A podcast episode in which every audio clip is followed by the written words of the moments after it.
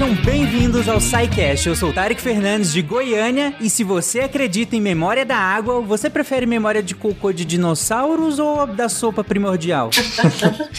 Olá, ouvintes. Aqui é o Matheus, diretamente do Rio de Janeiro, praticamente um sommelier de geosmina. Meu Deus. Ai. Oi, gente. Aqui é a Isabela falando de Santo André, São Paulo. E. Eita, eita, eita, eita. Desculpa por tudo. Nossa, não. Eu comecei com a crítica à homeopatia, depois disso. Oi, oi, gente. Aqui é o Matheus de São Carlos, interior de São Paulo. E bebam água. Olá pessoal, aqui é o Ramon do Dito Principado de Vinhedo e se lembrem que não importa o tamanho da sua caixa d'água, se o registro estiver fechado, ela vai secar. Filosófico, né? Olá, ouvintes. Aqui é o Rafael Silva, o Zipão, falando de Francisco Morato, São Paulo. E lembrem-se, o dia que o metro cúbico da água estiver mais caro que um litro de gasolina, alguma coisa de muito errado tá sendo feito. E, e atualmente tá quase isso. Estamos chegando lá. Mas aí também, Esse né? preço da gasolina. Você está ouvindo o SciCast, porque a ciência tem que ser divertida.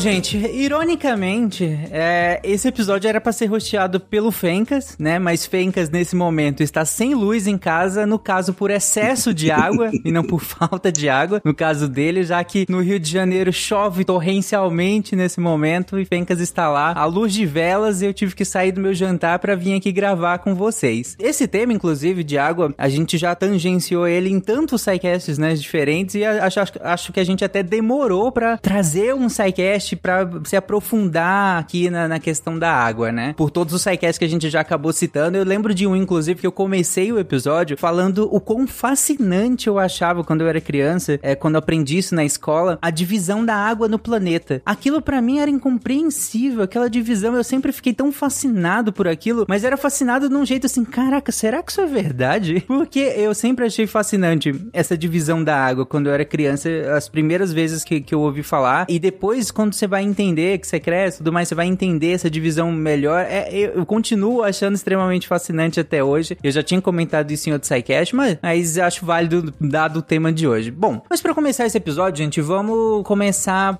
pensando naquela coisa mais básica, já aproveitando que eu falei de escola aqui. Vamos falar do ciclo da água, porque a gente, é, como o Zipão falou antes da gravação, a gente fala do ciclo da água meio pra nivelar todo mundo, deixa todo mundo na mesma página aqui em relação ao ciclo, pra que vocês entendam quando a gente estiver falando de captação de água, de tratamento de água e de outras questões mais. Acho interessante a gente começar com esse basicão aí de ciclo da água. Pra vocês terem uma ideia, aqui no portal nós tivemos exatamente quatro posts falando sobre água. Um, o, primeiro, o primeiro que teve foi lá o episódio 73, lá do longínquo 2015. E lá eles fa- falou, falou muito mais da parte química da água, das suas interações. Nós tivemos dois sidecasts que foram muito bacanas sobre águas urbanas, que eles também entram em todo esse contexto. E fora a questão de saneamento, e um que entrou assim, que era permeado bem pela água, mas pelo cuidado que nós temos, que era o SciCast sobre doenças negligenciadas. Mas aí quando a gente fala de, de água, a primeira coisa que todo mundo pensa quando de um ciclo, pessoal, a primeira coisa que a gente aprende na escola, né, que o ciclo é redondinho, fechadinho, bonitinho. Só que o ciclo da água, ele ele tem, ele é, ele é cíclico, sim, mas tem alguns lugares que ele pode começar antes ou terminar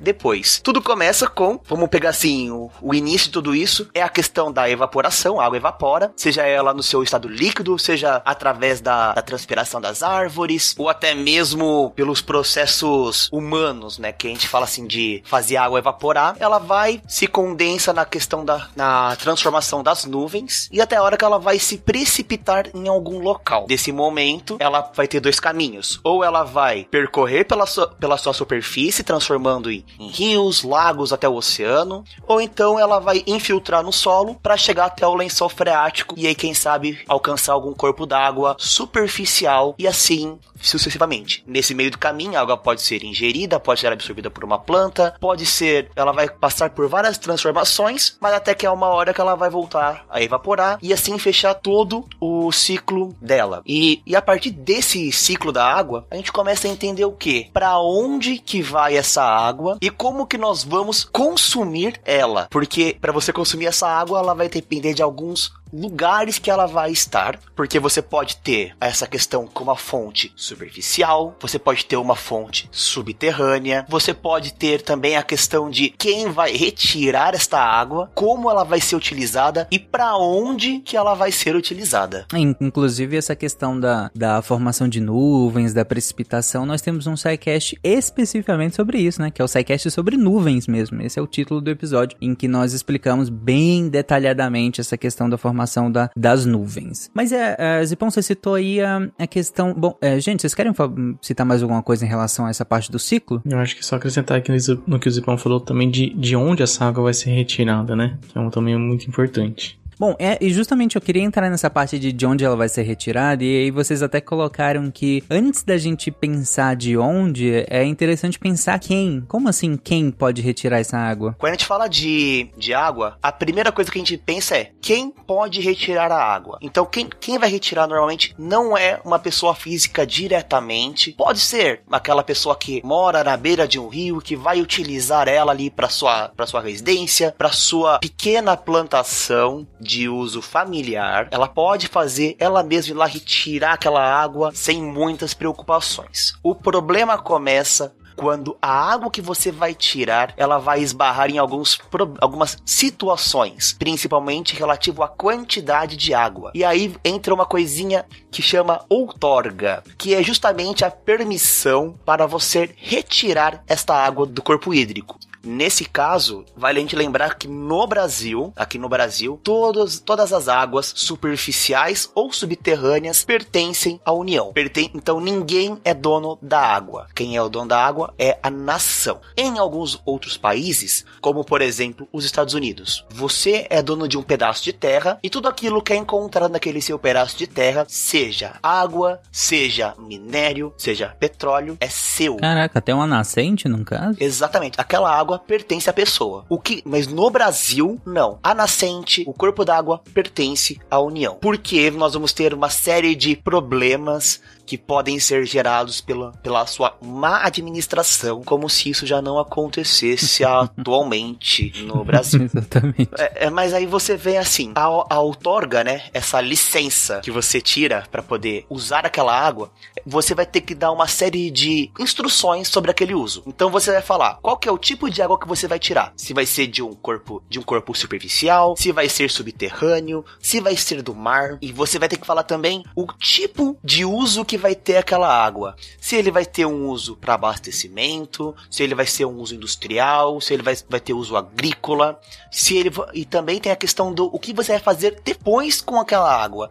Tudo isso faz parte dessa outorga, porque aí quem é que, o outorgado, a empresa, a pessoa que tem aquela licença, ela também é responsável pela água depois da sua utilização. É justo, né? Minimamente, né? Apesar que nem sempre você fala assim, a pessoa ela é responsável, mas nem sempre ela é obrigada a fazer o necessário. Porque, por exemplo, a água que é utilizada na, na irrigação, é, na parte agrícola ou até mesmo nas indústrias. Toda a água que entra para esse sistema produtivo, principalmente o agrícola, depois que você usa ele na irrigação, tecnicamente o produtor, o produtor agrícola, ele não tem o controle do que está acontecendo, para onde vai aquela água. Existe uma série de ferramentas que podem ser utilizadas, uma série de, de técnicas, mas grande parte, principalmente nas grandes extensões agrícolas, não se tem esse controle. Já na questão industrial, existe uma série de, uma série de legislações que regulamentam o uso da água para fins industriais, aonde o caso bem clássico que aconteceu, assim,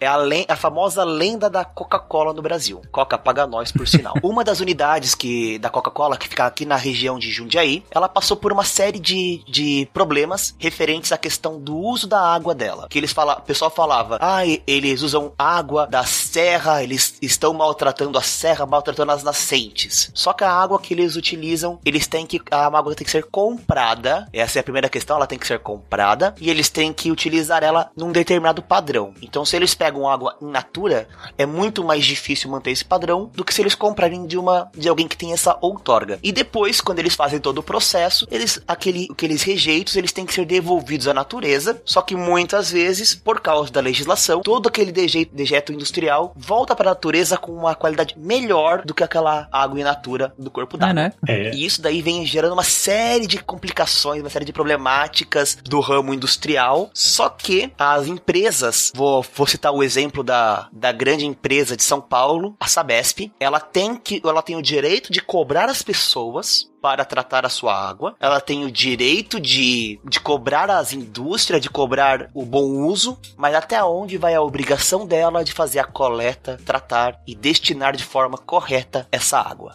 Tudo isso vem sendo amplamente discutido. Existe até uma política nacional, que é a Política Nacional dos Recursos Hídricos, que visa justamente tentar setorizar e tentar ajustar esses usos da água. Porque afinal de contas, bom, apesar que é só essa lei, essa política nacional, ela rende assunto demais. Mas um dos principais itens que ela fala, que é a questão da gestão da água, que ela tem que ser feito através das suas bacias hidrográficas. Ou seja, isso impede que de repente, dependendo da onde você está, a água pode ser gerida por dois lugares completamente diferentes. Vamos pegar um exemplo bem aqui próximo. O e inclusive foi um tema muito recente. O Rio Paraíba do Sul. Ele nasce em, na região da Serra da Bocaina, em São Paulo. Ele passa por uma série de cidades até a região de Guararema, passa por São José dos Campos, passa por todo o Vale do Paraíba Paulista, vai para o Rio de Janeiro, aonde abastece a cidade do Rio de Janeiro. Teve um assunto que teve a questão da, da gestão deste rio, que ele passa por dois estados diferentes. E aí vem toda a discussão de como fazer a melhor gestão dessa água. Mas isso aí nós vamos falar também mais pra frente nesse episódio.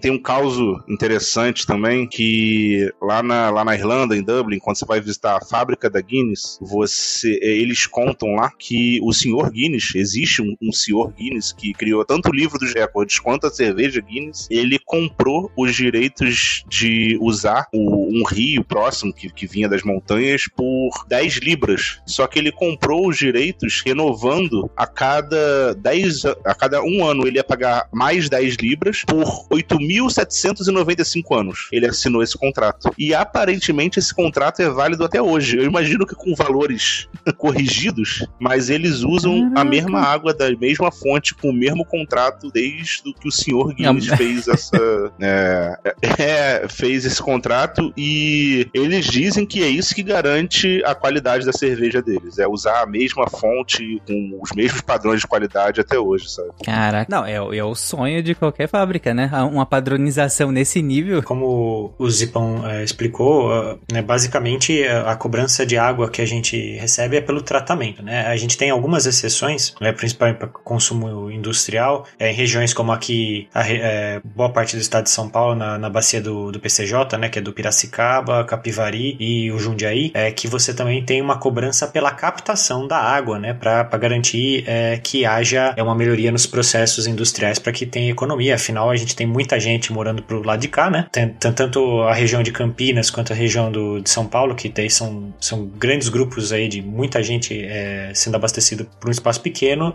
Então essa é uma forma de manter e- o rio e, e garantir também esse dinheiro usado para depois para preservação das nascentes e, e outros e outras coisas. Então é, é só para dar um, um contexto a mais aí para falar da, da criticidade é, relacionada a isso da captação. Inclusive, na minha conta de água, por exemplo, aqui em Goiânia, é, vem o, o valor comum, né, pelo uso e tal, que é aquele normal, e também vem um valor que geralmente, inclusive, equivale ao meu consumo, que é coleta e afastamento de esgoto, né? E, e aí na mesma conta, tanto que esse coleta e afastamento geralmente dobra o meu consumo, no sentido de, do valor final, né? Então, além do, do, do valor que eu pago pela água, né, pela captação e tudo, ainda, ainda tem essa taxa que eu, eu não, sinceramente, eu não sei como que ela é calculada. É, isso, é, isso é dobrado mesmo. É, é, você tem a, você paga a taxa de água e daí você paga é, é, vai por volta aí é, do, do, equivalente é, em esgoto. Né? Tem um, acho que tem um, é um pouquinho a menos, mas é, se, se você por um acaso, né, acontece de não ter é, coleta e, afasta, e, e, tratamento de esgoto, eles só cobram água. Curiosamente, algumas regiões da cidade de São Paulo, que são mais antigas aí, por exemplo na Pompeia, você ainda encontra é, algumas casas que, que só pagam água, inclusive. Bastante curioso. Pompeia, tipo, bem próximo do centro, é bem no centro expandido de São Paulo, ainda você tem, você acha algumas coisas assim. Não sei como é que tá, e faz alguns anos aí que eu, que eu vi isso, talvez já tenha melhorado bastante, mas acontece. Caraca, bizarro. A gente até agora falou em relação a. O Zipão comentou profundamente aí em relação a quem pode ou como se deve ser feita essa, essa coleta, né, da, das fontes de água, mas vamos entrar agora nas fontes em si. Quais são as fontes que nós temos para retirar essa água? Basicamente, Tarek, tem três, três fontes, né? As superficiais, as subterrâneas e as alternativas que podem ser categorizadas é, como água de chuva, é, como dessalinização, osmose reversa. Mas, falando um pouquinho sobre as superficiais, você já pode imaginar que é tudo que está de fácil acesso, assim, digamos, como rios, lagos, lagoas e lagos naturais, lagos artificiais. É, quando a gente fala de da coleta da coleta direta dos rios, nós temos que levar em, tem que ser levado em conta é, alguns três fatores principais, que é primeiro a questão do nível da água, porque a, o nível da água ele tem que ser constante durante o ano, o tipo de uso daquele rio, se ele vai ser um rio que ele passa por algum outro sistema, por, por uma caverna, antes ou depois do ponto de coleta, porque isso vai fazer total diferença na hora do tratamento. Se você tem alguma área de de indústria antes do ponto de coleta, se você tem uma área de plantação, uma área de uma indústria agropecuária e até mesmo a questão de o quanto, por quanto tempo essa água está disponível. Qual é a disponibilidade dessa água? Fala em meses do ano? Sim. Ah, tá. Exatamente, meses do ano. Por, justamente porque para você conseguir abastecer uma cidade, você tem que ter um fluxo constante de água no corpo d'água, no, no rio, você tem que ter aquela quantidade sempre frequente para você garantir que você consegue tirar aquela água. No caso, se você fala assim, eu não tenho esse, essa água durante todo o tempo. Vamos pegar por assim, o litoral de São litoral, a região de litoral. Normalmente assim, na, na, no litoral de São Paulo, você tem a Serra do Mar e você tem ali uma grande produção de água que é constante durante todo o ano. Então você não, você tem um nível de água sempre igual ali. Só que você esbarra na questão de o que, por onde aquela água passa. Porque você, você pega a água que ela tá sempre saindo da nascente e você já consegue captar ela, já consegue fazer o, o uso dela, você garante que tá tendo menos interferência. Consequentemente, a água ela é mais limpa, ela vai ter menos resíduos e a chance de dar ruim na hora de você consumir ela é menor. O nível de tratamento, imagino, seja diferente. Né? Exatamente. Zipão, desculpa, é, existem alguns órgãos que fiscalizam, por exemplo, o nível do rio, qualidade do rio, para ver se ele pode ser usado ainda, continuar sendo usado, ou tem que parar o, o, a retirada de água desse rio? Nesse caso, a outorga, ela já define o tempo que pode ser coletado e o quanto pode ser coletado. Quando uma empresa ela é, ela, é, ela recebe essa outorga para ser feita a retirada da água, ela já recebe falando, ó, você, a sua outorga você pode tirar tantos metros cúbicos por minuto e isso tem que ser seguido e isso é gerido, isso é feito um controle. Porque se, um, se você vai tirar mais água daquilo que você tem a permissão, pode ser que falte para outras pessoas. Que foi justamente a questão que aconteceu em São Paulo, com essa questão do, do Rio Paraíba do Sul. Porque foi feito o estudo para fazer a transposição de uma das represas do Rio Paraíba do Sul para o sistema Cantareira. Aí a grande questão veio, esbarra justamente na disponibilidade de água. O fluxo da água é constante. Só que você começou a tirar água do Rio Paraíba do Sul para transferir para o sistema Cantareira e o problema era, isso ia interferir na quantidade de água que ia pro Rio de Janeiro, que ele estava mais, mais à frente do ciclo do, do rio. Será que isso iria interferir? Então houve uma série de estudos para se falar sobre isso, sobre, sobre essa questão da, dessa disponibilidade de água, para revisão desta outorga, dessa nova outorga, para ser feito a aquisição da água. Um dos casos mais emblemáticos do mundo, quando você fala da gestão de água, é justamente o, o Mar de Aral. Ele está na região da Ásia e devido ao seu uso intensivo de, de a, na agricultura, ele começou a diminuir a sua vazão que chegava até a região do lago. Isso fez com que o lago começasse a diminuir de, de altura e toda aquela população que dependia daquela água começou a sofrer. Então a, a questão da, do, da outorga da água ela é importante por causa disso, para evitar esses tipos de problemas, principalmente se tratando de Brasil, porque você pega um rio que passa por vários lugares, se você tirar mais na no começo do rio, quando vai chegando no final ele vai ficando sem. O, o caso do, do Mar de Aral é, é bizarro, assim, gente. É, pesquisem no Google, quem tiver com Google aí, a gente vai deixar imagens também no, na postagem. É, as imagens de satélite, se você pesquisar, é bem fácil de achar, vai mostrar ao longo dos anos. É, é bizarro, é, desaparece, assim. Você vê casas, navios, inclusive, é, com, no meio do, do, do, do, deserto, por assim dizer, né? Porque parte dele virou, virou um deserto. Né? É, é realmente assustador, assim, o caso do Mar de Aral. Então, essa questão da, da política nacional de, de recursos hídricos, ela tenta garantir é, duas coisas, né? Primeiro, os usos prioritários. Então,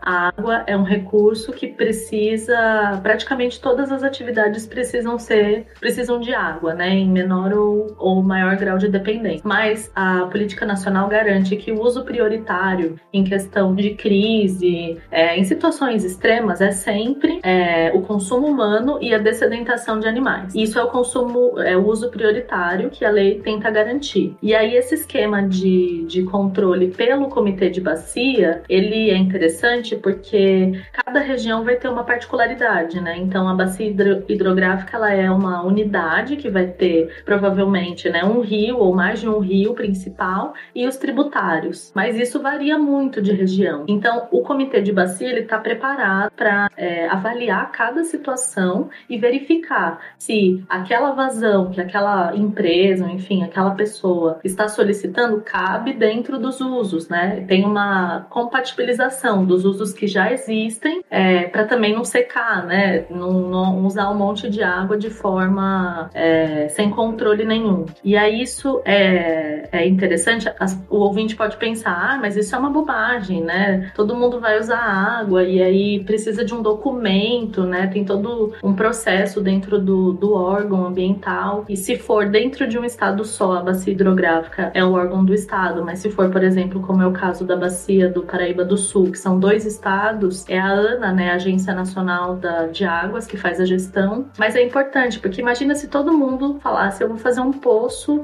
é, e vou retirar a água sem avisar ninguém. Aí essa água está sendo retirada. E aí vem uma empresa e o comitê de bacia não está sabendo dessas retiradas todas. E aí vem uma empresa e fala, olha, eu preciso de uma retirada muito grande porque a minha atividade precisa de muita água. Se o comitê de bacia aprova e aquela quantidade de água não está contabilizada, né, do que já está sendo usado, pode causar um problema, né? Então, é, a gente poderia mesmo fazer um, um cast é, falando sobre as particularidades, porque é bem interessante. É um sistema que, a princípio, né, deveria funcionar direitinho. Tem distorções, a gente sabe que acontece. É, nem todo mundo tira outorga, a gente é comum, um tanto comum, poços e outras fontes de captação irregulares, mas que o uso é tentado, é pensado, né, sempre para os usos prioritários para ser atendido em épocas de, de crise, enfim. É, exige todo um planejamento para que justamente isso seja sustentável, né? Para que não perca essa sustentabilidade, pelo menos a tentativa de que não perca essa, essa sustentabilidade no, no, no na extração hídrica.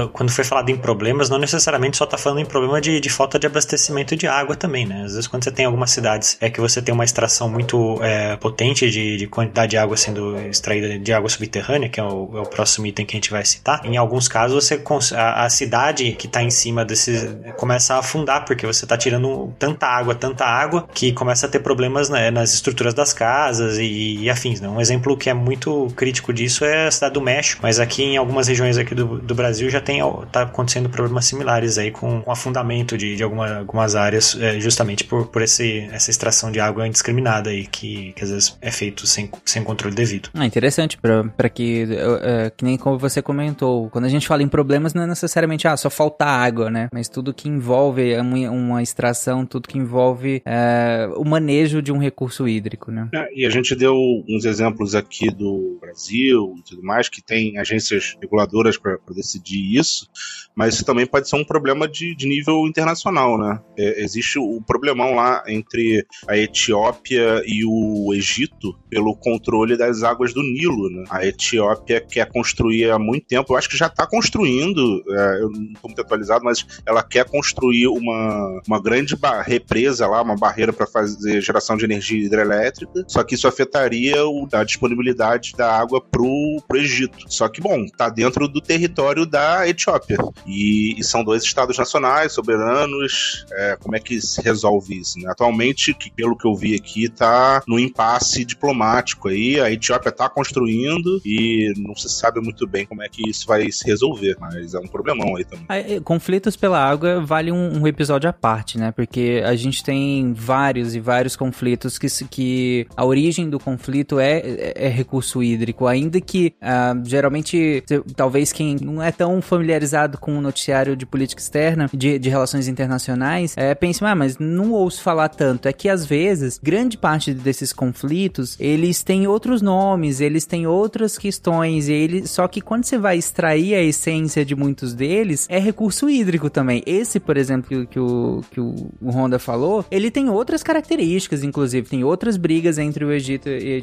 a Etiópia por conta da, da, da, desses recursos hídricos, mas quando você vê o, o problema original, é recurso hídrico. São vários, assim. Então, tem vários problemas étnicos, tem problemas econômicos, que, que várias brigas por vários motivos diferentes ao redor do mundo, mas a origem, é do, a origem é recurso hídrico, em grande parte, inclusive. Enfim, mas isso fica para outro episódio, que dá um episódio inteirinho só sobre isso, mas vamos lá. Só lembrando que é, Etiópia e Egito nem sequer fazem fronteira, tá? Tem o Sudão ainda, então você vê que, né, que um pode levar bem para frente um, uma, uma uso é, a montante ali, pode dar um problemão lá mais para frente. Sim, exatamente. Pra vocês verem que como a questão aqui não, não, não é território, não, não, não é necessariamente uma coisa territorial de onde fica esse recurso hídrico, mas do impacto da manipulação desse recurso hídrico, né? Inclusive no Brasil nós temos um grande exemplo de como esse conflito do uso da água gera uma, todo um, um impacto social, ambiental, que é,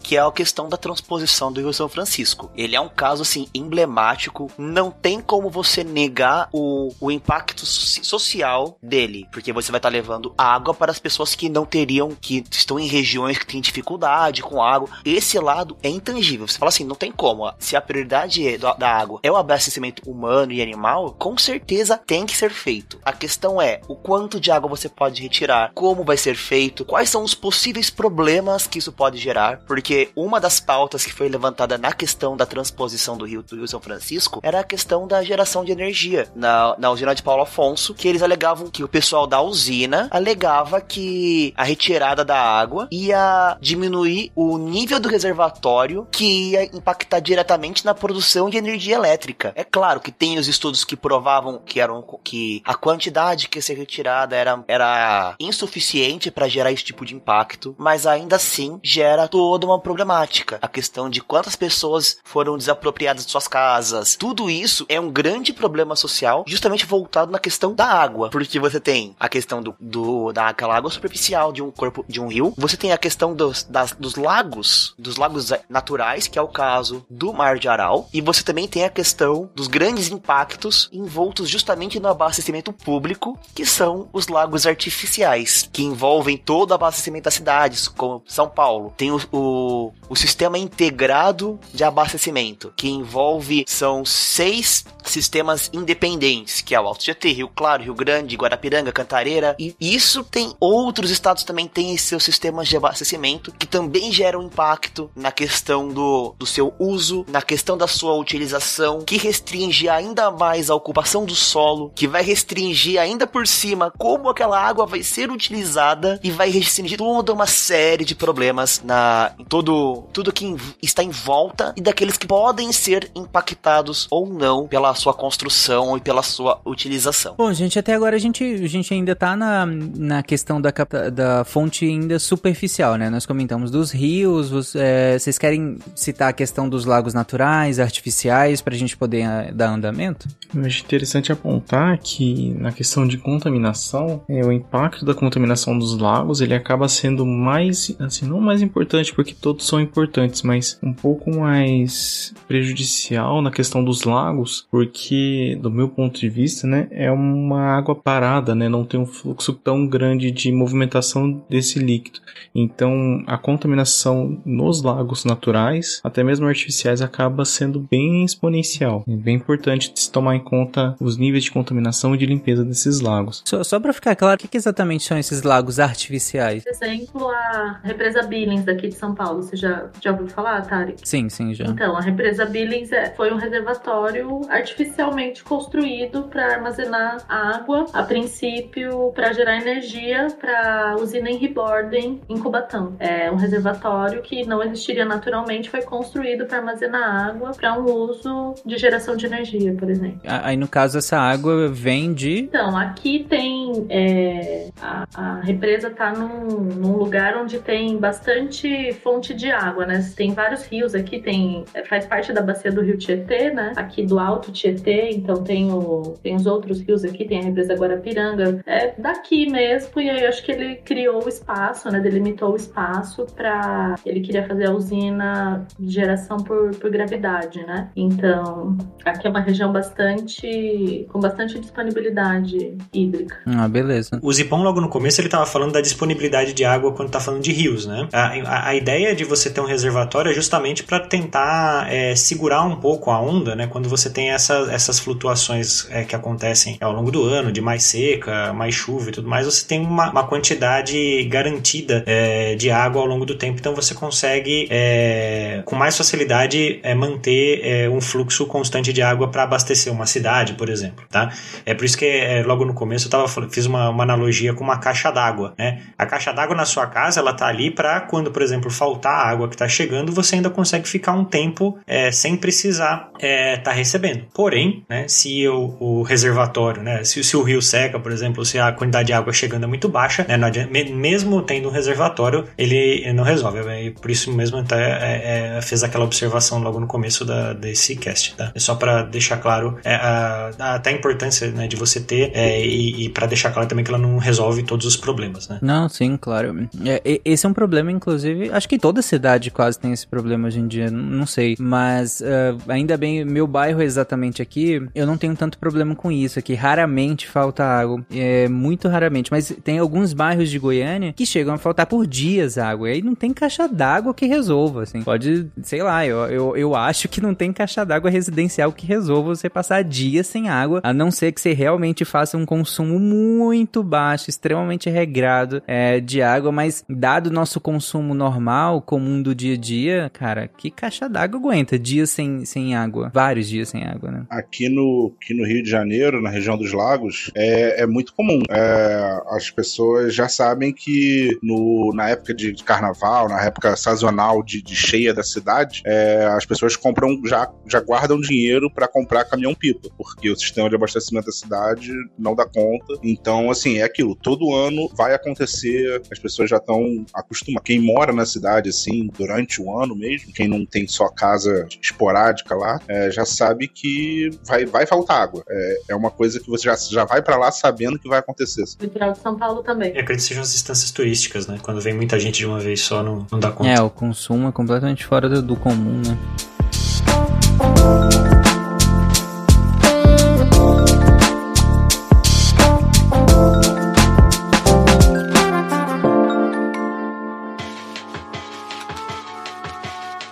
Bom, é, como, como estava falando, a gente citou os rios, nós falamos sobre os lagos artificiais e lagos naturais dentro do, daquela fonte dita superficial de água. Mas aí, como o Matheus tinha comentado, nós também temos a fonte subterrânea de água, né? E aí tem os famosos lençóis freáticos, né? O que, que é isso? Gente? Outra coisa muito famosa também, para quem é, é assistia TV aberta, eu vou falar há uns 10 anos atrás, porque é basicamente a última vez que eu vi. Então, eu não sei como que tá hoje. Mas uma coisa coisa que era muito falada é a questão dos aquíferos, né? Aquífero Guarani e tudo mais. Então, gente, vamos diferenciar o, o que que é esse o lençol freático, do que que é um aquífero. Vamos falar de cada um. Tá, vamos começar com uma analogia bem, bem fácil. Um escondidinho. Você tem. é, eu vou pegar o escondidinho porque acho que é a melhor forma de você conseguir visualizar. Você tem lá a primeira camada de massa, aí você tem o recheio e mais uma camada de massa, e em cima a parte, a parte de cima da, do escondidinho. Vamos pensar. Queijo, geralmente, né? Vai gratinar. Queijo. Vamos pensar que esse queijo aí seja a superfície da Terra. Quando a água, quando na Terra, quando a água infiltra pelo solo, ela vai infi- infiltrar e vai encontrar uma primeira camada ali, tranquila, que é a parte do solo, até a hora que chega naquela, naquele recheio. Esse recheio, na natureza, nós podemos colocar como uma grande rocha impermeável. Então, a água ela não vai conseguir passar para a parte de baixo, ou vai passar com muita dificuldade. Então, essa parte de cima, na Terra, nós chamamos de lençol freático, a parte mais superficial, que é onde a maior parte das pessoas conseguem fazer aquele poço bem mais artesanal, não artesiano, um poço artesanal que você consegue cavar ele com a própria mão e somente tirando a parte da terra até você encontrar o, o lençol freático, que é aquela primeira camada de água que ficou ali entre a rocha impermeável e o solo. Depois, quando você passa essa rocha, você vai ter os lençóis que são os lençóis confinados. E é aí que entra a parte dos aquíferos. Porque todo lençol confinado, todo aquífero, ele tem um local que é chamado área de recarga, que é onde você tem aquela camada de rocha impermeável que ela está mais aflorada, que ela está mais na superfície e a água consegue entrar por baixo dela. É claro que nessa parte, o aquífero, você vai ter aquele que é simplesmente uma bolsa d'água, ou então ele vai ser uma rocha mais porosa, onde o maior exemplo disso é a questão do aquífero Guarani, onde a sua área de recarga, pelo menos no estado de São Paulo, fica na região ali de Araçatuba, que é onde você consegue tirar a água direto do aquífero Guarani numa profundidade muito baixa. Mas conforme você vai andando para o interior do Brasil, para o interior de São Paulo, para a região do, dos estados do Mato Grosso do Sul, região do, do Paraguai, para você acessar essa água do aquífero, você já vai ter que perfurar aquela rocha. E essa perfuração, ela exige um certo trabalho. E aí nós vamos ter o famoso poço artesiano, que ele vai tirar aquela água. Só que aí nós vamos ter dois tipos de poço artesiano. É um que aquele que, imagina quando você pega, você pega dois copos que estão ligados por uma mangueira na Perfeito. parte de baixo. A tendência da água, ela manter o mesmo nível nos dois, nos dois Exato. recipientes. Se você subir um dos potes, a água do, do, do que você levantou vai diminuir e a do outro vai aumentar até que eles alcancem a perfeição de novo do nível. Se você pegar, levantar esse copo além do limite do outro copo, aquela água vai começar a jorrar e vai, e vai Perfeito. transbordar. Esse, esse sistema, quando a água transborda, ele é um poço artesiano, que é um poço surgente. Ou seja, você não precisa bombear a água lá do aquífero para a superfície. Ela vem sozinha por gravidade. Hum, entendi. Já o poço semi-artesiano, que ele precisa dessa, dessa bomba para puxar a água. Porque esses vasos comunicantes entre a área de recarga e aonde está a base da, do poço, ele não tá num nível diferente. Então você tá, tá num nível, só que para você tirar a água, você tem que forçar ela, tem que bombear esta água. E esses poços, eles são profundos, são muito profundos.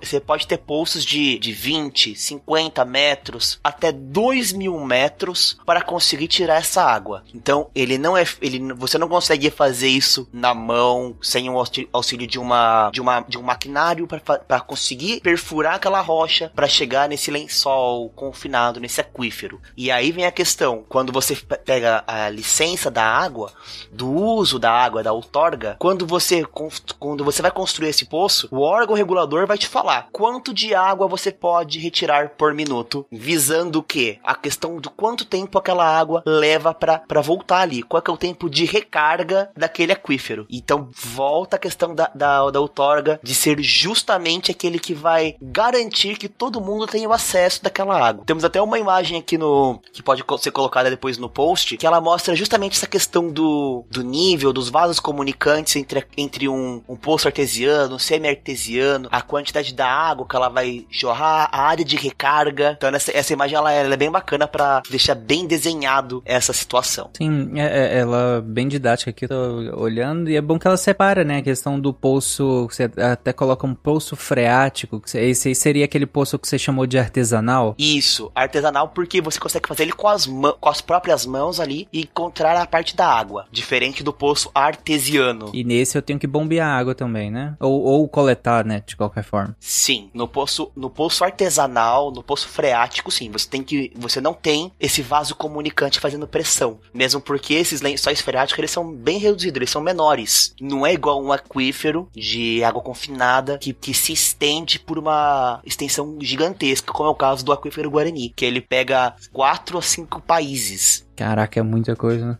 É gigantesco. E aí no artesano, no artesiano, como você comentou, nós vamos até atingir essa, essa, o aquífero de fato, né? E a gente passa dessa área que você tinha comentado inicialmente de, de rocha, é, para que a gente atinja ele e aí que essa água vai vir por, por, por essa questão que você comentou em relação aos vasos comunicantes. Mas caso a gente não atinja essa profundidade específica, a gente ainda pode coletar do aquífero bombeando essa água dele, né? Que é o que você chamou de semi-artesiano, né? Isso, exatamente. Ok, que aí eu imagino que não seja tão profundo, até porque né, não, não, não, não precisou ser tão profundo assim. Aí precisa bombear nesse caso, né? Vai depender do lugar. Vai depender muito da região que ele, que uhum. ele está. Mas a maioria dos poços semi-artesianos, você, eles estão bem, bem longe da área de recarga. Então, até mesmo a velocidade de percolação da água pelo, pelo lençol subterrâneo é uhum. diferente. A velocidade de percolação é a velocidade que a água adentra, né, no solo e a rocha, no caso, né? Isso, porque vamos pensar que normalmente os aquíferos, ele não é um bolsão de água, ele é uma rocha porosa. Então até a água, até a água voltar ao nível, ela, ela vai mais devagar. Então você acaba necessitando tendo que bombear esta água. A, a própria cidade de Araçatuba, ela faz esse bombeamento de água porque apesar de estar muito próximo do afloramento, não dá tempo da água chegar. Então eles, eles vão bem fundo no aquífero para conseguir bombear essa água. Bom,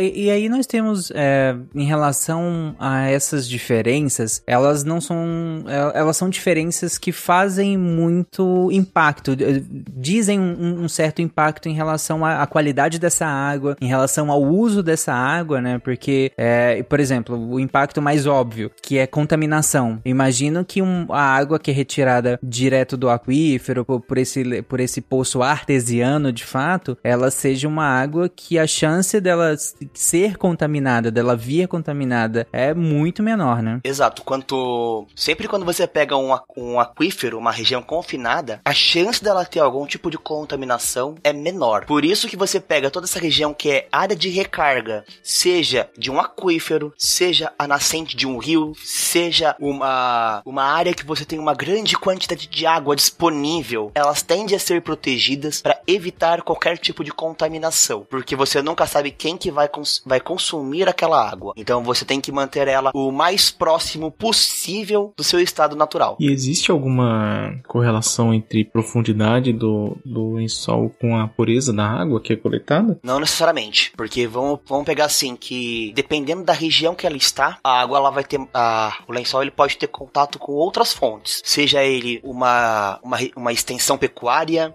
que vai ter aquela contaminação da, das fezes dos animais e aí depende da composição do solo que está ali, os tipo, o tipo de camada de rocha que vai passar, se a composição do solo tem muita argila, se tem muita areia, tudo isso vai interferir diretamente em como que a água vai chegar no seu aquífero. Basta pensar que o próprio aquífero Guarani, ele tem regiões que a água dela, dele é doce em temperatura baixa, ou seja, água, água gelada. Você pega, tem regiões do aquífero Guarani que ele, que ele é água quente, da mesma forma que no próprio aquífero Guarani Você tem regiões que a água é salgada, salobra. Então, no mesmo espaço, então você, tudo isso depende do quê? Do lugar que ele tá, do tipo de rocha, como o Tarek falou, dependendo do, do terroir da, da onde ele está, você vai ter um gosto diferente. Gente, água não tem gosto, tá? para você consumir. É. Lembre desse detalhe. Há controvérsias. Então você, é, a contro... dependendo do lugar que você tá, você vai ter uma água com um gostinho ali diferente. Inclusive, a pergunta do, do, do Matheus em relação à profundidade a pureza pureza, por assim dizer, dessa água, é, o, o oposto eu imagino que seja um pouco mais verdade, né? Eu acho que quanto mais superficial, mais maior a chance de contaminação, né? Por, por é, de contaminações diversas, né? Sim, principalmente é, no caso quando você fala assim de uma, de uma região, por exemplo, São Paulo, uma área extremamente densamente populosa, poluição do ar, quando chove, aquela água, em teoria, deveria percolar pelo solo. Só que devido a toda a questão de impermeabilização que nós temos, ela acaba não chegando direto ao solo. Mas se ela chegasse, ela ia chegar com um certo grau de contaminação já. Então, se ela fosse percolar pelo solo, dependendo do lugar de São Paulo, ela ia percolar, ia entrar no solo, não ia ser filtrada de forma eficiente e ia chegar no lençol freático, ali no lençol superficial e acabaria ficando contaminado da mesma forma. É por isso que o pessoal fala que quando você vai. Você, você não pode construir um poço muito próximo de um rio próximo de um corpo d'água, porque você nunca sabe a questão da contaminação dele. Você sempre vai fazer esse, essa escavação o mais longe possível, de preferência numa área que seja mais alta da onde você está e que você consiga ter o mínimo de chance de ter interferência de outras casas, de outras regiões para minimizar a chance de contaminação daquela água. Bom, aproveitando que você falou, Zipão, em relação à chuva, aqui a gente entra na terceira fonte que o Matheus comentou comentou, que é que são as fontes alternativas, né? E aí a primeira delas sendo a própria captação da água da chuva, né? A gente, eu, sou fanboy de captação de água de chuva porque não, é porque durante a faculdade eu sou formado em gestão ambiental e um dos nossos trabalhos era a utilização da água de chuva. Muita gente fala assim: "Ah, é reutilização". Como que você vai reutilizar uma água que você não utilizou ainda? Então, o, o termo certo é utilização da água de chuva. Cara, faz todo sentido. Faz sentido. Sim, a utilização, você utilizar essa água vai depender de uma série de, de sequências, principalmente aonde você está. Porque lembra que eu falei a questão da contaminação do ar, que pode acidificar aquela água, então você vai ter uma água que não é própria para consumo. Cara, Goiânia passa três, quatro meses sem chover nada, sem uma gota de chuva em, em algumas épocas do ano, principalmente no meio do ano aqui. Então quando chove, eu imagino que, que o primeiro mês de chuva é só para limpar a sujeira que, do ar que ficou dos últimos 3, 4 meses. Imagina coletar uma água dessa para utilizar. Sem chance. Mas aí você pega, por exemplo, no, na região do, do centro da Caatinga, do sertão nordestino, que lá quase você não tem disponibilidade de água. Normalmente, água, quando chove, é a chance que você tem de consumir água. Ou em regiões que, que não chegam um sistema de, de, de distribuição de água e você não tem nenhum rio próximo, você acaba também utilizando o uso da, da água da chuva. E é claro que você, para você utilizar essa água, tem uma, sé uma série de coisas que você vai ter que fazer para minimizar o risco à sua saúde. Entre eles, primeiro, é não consumir a primeira água da chuva. Justo. o, o exemplo de Goiânia que você falou, né? Que fica meses sem, sem chover. E quando cai a primeira água em Goiânia, você, você pode desprezar aquela água. Só que se você pegar numa região que já chove pouco, você tem que guardar aquela água. E aí, o legal é que você pode utilizar um sistema de cisterna que ele é projetado para você utilizar a água independente da situação. Você vai colocar de repente um colorador junto, fazer o sistema de coloração caseira, sem esquecer dos cuidados essenciais da água, como aqueles programas de sobrevivência, eles fazem muito, que a primeira preocupação das pessoas é o quê? Água e uma fogueira para ferver aquela água, para você é, esterilizar essa, essa situação e não ter nenhum problema. No cenário ideal, é você ter um filtro de água para você é, filtrar os grandes contaminantes, seja uma folha, de repente um, uma, algum outro material particulado que esteja ali grosseiro, seja ele de origem animal ou vegetal, e depois clorar aquela água depois de um tempo dela parada. Clorar, né? Colocar cloro na água, né? No caso. Exatamente. Para você deixar todo aquele sistema, tudo aquilo que tem de material que está particulado na água, ele ter tempo de decantar. E aí você consegue ter água na superfície mais apta para o consumo direto. E aí você tem também os sistemas que, são, que estão sendo amplamente divulgados, que é a questão da, da dessalinização. Ô, Zipão, posso fazer só um comentário a mais antes de você pular para a dessalinização? Isso tudo que foi falado agora da, da questão da cisterna, água de chuva, é, já foi voltado já até para o consumo humano. Agora, se você tem uma, uma ideia de ter um por exemplo, quer fazer uma casa, por exemplo, né? É, tem uma ideia de ter um, um uso menos nobre, sei lá, é, lavar é, a tua garagem, coisa assim. Você não precisa, lógico, é bom fazer um tratamento da água, mas você não precisa ter um tratamento tão avançado assim já, né? Ah, que você já consegue é, fazer muita coisa. Então, é, tudo depende é, do que você vai querer, inclusive, daí, por exemplo, a água da, da tua chuva, talvez se deixar tivesse um reservatóriozinho ali, deixe transbordar um pouco, depois o resto já dá para, por exemplo, né, bater uma máquina aí, a primeira de roupa, ou lavar a garagem, ou fazer alguma faxina na casa, já, já dá uma ajuda. É, tanto que em São Paulo você pode utilizar essa água para qualquer uso que não seja direto ou higiene. Então você não pode utilizar essa água para banho, você não vai utilizar essa água para higienização de mão e de roupa, porque aquela água ela vai tende a ser mais ácida. Então você, dependendo do tecido que você vai lavar, pode acabar estragando ele. Mas nada impede realmente de você utilizar essa água para fazer higienização de pátio, é, é rega de plantas, não comestíveis de preferência. É, exatamente. Nanaka se cuida com essa. é, a Nanaka é a, é a, é a, nossa sedutora aqui das, das punks, né? Das plantas alimentícias não convencionais. Então você pode utilizar essa água para outros usos que não sejam direto. O Tarek falou da questão de você utilizar na descarga. É, se você não se preocupa muito com questão de estética, principalmente se você tem louça branca, porque imagina a cor que ela vai ficar com o tempo. Mas, ecologicamente, ok. Eu acho que o melhor uso é lavar calçada. Cara, para mim, lavar calçada é uma parada que já não faz muito sentido. Então, assim, é, é só um desperdício de água, sabe? Tipo, ah, tudo bem que as calçadas vão ser limpas eventualmente tudo mais, mas lavar calçada, tem gente que lava calçada todo dia. Isso para mim não faz muito sentido. Se você não morar do lado de um, não sei, de alguma coisa que suje sua calçada no nível absurdo todo dia, pô, se for com água da chuva, eu acho ok. Se não for com água da chuva,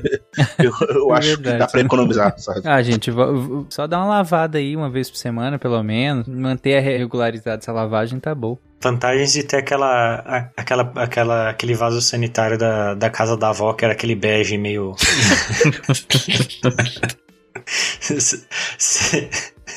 Ou aquele rosa bem marcante, assim. Segue. Verdade, né? Ninguém percebe. Gente, fora aquelas pessoas que vivem nas cidades que estão tendo problema com abastecimento e ainda insistem em usar a água como se fosse vassoura para varrer calçada. A não ser que seja aqueles de alta pressão, que aí o consumo é baixo, né? Mas, mas sim, né? Mas mesmo assim, mas mesmo assim, você consegue. Ah, dá pra dar uma esfregada, né?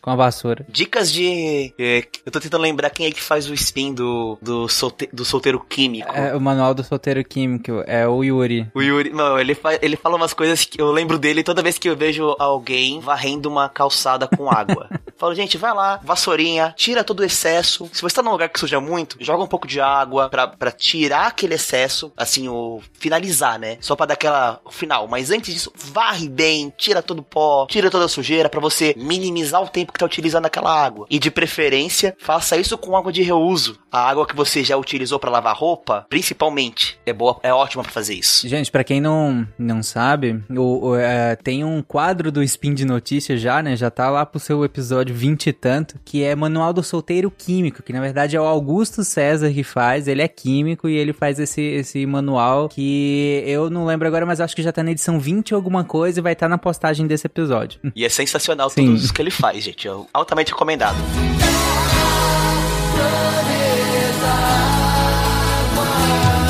Voltando à questão da, do tipo de coleta de água. Então você tem lá a água da chuva e você pode também ter a questão da dessalinização da água. E aí você entra num território que gera muita discussão na questão de como você vai utilizar esta água, como você vai fazer a questão de custo, aonde e o porquê que vai utilizar ela. E nesse mesmo cenário da dessalinização, também pode ser por, causa da técnica utilizada, a, você pode colocar aí também a questão da água de degelo. Por incrível que pareça, você utiliza praticamente o mesmo processo. Interessante. Que insiste no quê? Você pegar, utilizar essa, passar, ela vai passar por um processo para retirar os grãos maiores de, vai passar por um grande filtro, podemos dizer, até tirar todos os resíduos, principalmente o sal. E esse processo, você não, não é só você colocar ali a água para filtrar no de, de boa. Não, você acaba utilizando um processo de osmose reversa, porque você tem a questão da, da osmose osmose, que é você pegar a água, o líquido, e passar ele pelas superfícies de uma forma concentrada e mais, mais acaba sendo mais demorada. E aí você tem a questão da osmose reversa, que você está pressionando essa água a ser passada por, por, aquele, por aquela série de filtros, por aquela série de, de materiais. Você vai estar forçando a água a passar por ali de uma forma que ela vai intensificar essa purificação da água. o Tarek é veterinário, ele, né, ele tá, tá acostumado né, a pensar na, no processo de osmose é o que? Quando você tem é, dois corpos, né, um que tá, tem uma quantidade de algum sal, no nosso caso aqui é a água do mar, né, geralmente que você pensa nisso, uma água salobra, é, é, é a tendência, quando você ela põe em contato um, um, um, outro corpo que é menos concentrado, é o que? É esse corpo que está com menos concentração de sal, a, a, quando tem uma membrana semipermeável, essa água ir pro, é, pro corpo mais concentrado de maneira a tentar equilibrar, certo? A, a concentração salina dos dois corpos, correto? Perfeito. Tarek? Correto. Perfeito. A osmose reversa é quando você força isso acontecer ao contrário. Você faz a água que está do, do, do, mais concentrado ir pro que está menos concentrado do mesmo jeito. É por isso que você usa a pressão e as membranas é, que, que o, o Zipão vai, vai citar isso porque é um pouco mais de detalhe. Isso, inclusive, no, no corpo humano, no corpo animal, na fisiologia, isso acontece o tempo todo, né? Porque o tempo todo a gente está transitando líquido entre os locais, entre os lugares, né? entre os compartimentos que a gente chama. Quando a gente quer transitar esses líquidos de um meio que é, como você comentou, o natural que seria, né? A água passar de um meio menos de um meio mais concentrado para o menos, aí transita para poder tentar equilibrar. Mas o corpo também precisa muitas vezes fazer o contrário. E aí no, a gente utiliza de recursos que vai gastar energia. A gente usa várias bombas que a gente tem nas nossas células para conseguir fazer isso. E aí o que, que vocês estão falando aqui? Que nesse processo de osmose reversa eu vou tentar fazer o contrário e para isso eu vou forçar que essa água seja passada por essas membranas, né? Que vão deixar passar só parte do que a gente quer e parte do, do que a gente não quer fica, né? Numa membrana. Exatamente. Você tem este processo para ser feito da, da osmose reversa, mas também tem um outro processo de, que é utilizado também para a questão da dessalinização, que é a destilação, no qual você esquenta a água, você vai elevar a temperatura daquela água para ela virar vapor. Então, naquela parte que está líquida, vai acabar ficando ainda uma concentração elevada de sal, e aquele vapor você vai fazer ele se condensar, seja ele passando próximo de uma de uma bobina refrigerante com água mais gelada, com um fluido refrigerador, para fazer aquela água voltar ao estado líquido, e essa água você consegue conduzir ela para fazer os ajustes necessários para você poder consumir aquela água também. É, esse é o mais simples, né? Esse eu acho que é bem mais, mais fácil de, de, de visualizar, porque esse é simples é, evaporação, e é óbvio que é, acho que todo mundo já percebeu que quando a gente tem um, uma, um líquido que está concentrado em sal e ele evapora, geralmente o sal fica, né, na superfície. Então, no momento em que ele evapora e a gente coloca um, algum lugar para ele, ele se chocar, para esse vapor d'água se chocar com a temperatura mais baixa, já que ela está mais alta a temperatura, vai o fenômeno comum que é a condensação. No momento em que ele condensa e volta a ser líquido, ele vai ser de, de, é, tirado daquele lugar, né? Vai ser de, é, para outro lugar e o sal ficou, né? Sim, tanto que nesse processo de destilação, você acaba tendo uma água, dependendo do local que está fazendo ela, das técnicas que você está utilizando, a intenção é que aquela água seja estéreo, ela seja completamente limpa e a água que o ser humano, que nós devemos consumir, ela não pode ser nesse estilo, porque senão acabamos sofrendo pelo processo de osmose. Nós acabamos ficando um pouco mais desidratados por estar consumindo uma água que não está com uma, com uma certa quantidade de sais que nós já precisamos. Inclusive, quem trabalha em laboratório não bebam água destilada, dá dor de barriga. Justamente pelo que o Spam explicou. Tinha uma placa gigantesca perto do destilador que tinha no laboratório no TCC de não beba água destilada. Principalmente que tinha água destilada e, de, e de, ionizada também. Então, assim, era uma, era uma placa do tamanho da parede. Tipo assim, cara, não faça Caraca. coisa, pelo amor de Deus. não imagino o que já tem acontecido lá, né?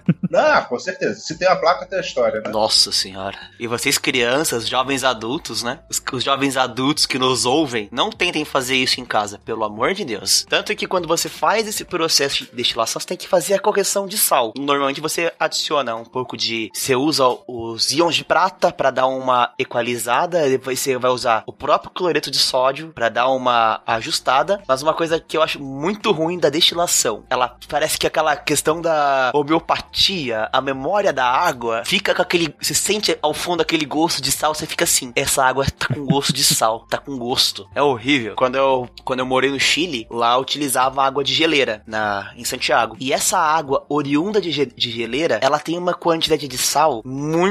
Dife- de sais, né? Diferentes. Não, é- não chega a se ficar uma água salgada. Mas os, os sais que tem na, na natureza, mesmo no solo, vão.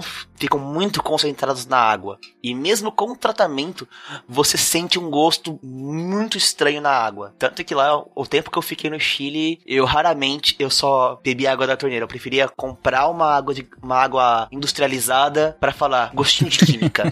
Perfeito. Em Dublin também. Eu morei um tempo em Dublin e todo mundo, a, a- comunidade gigantesca brasileira que vai pra lá, todo mundo tem essa mesma opinião. A água de lá, a água que você toma da torneira, ela é diferente, ela tem um sabor diferente. Sei lá, você não sabe definir muito bem porque é aquilo, a água não tem gosto, né? Mas você se sente diferente depois de um tempo lá porque a composição da água, mineralização é, é bem diferente. lá.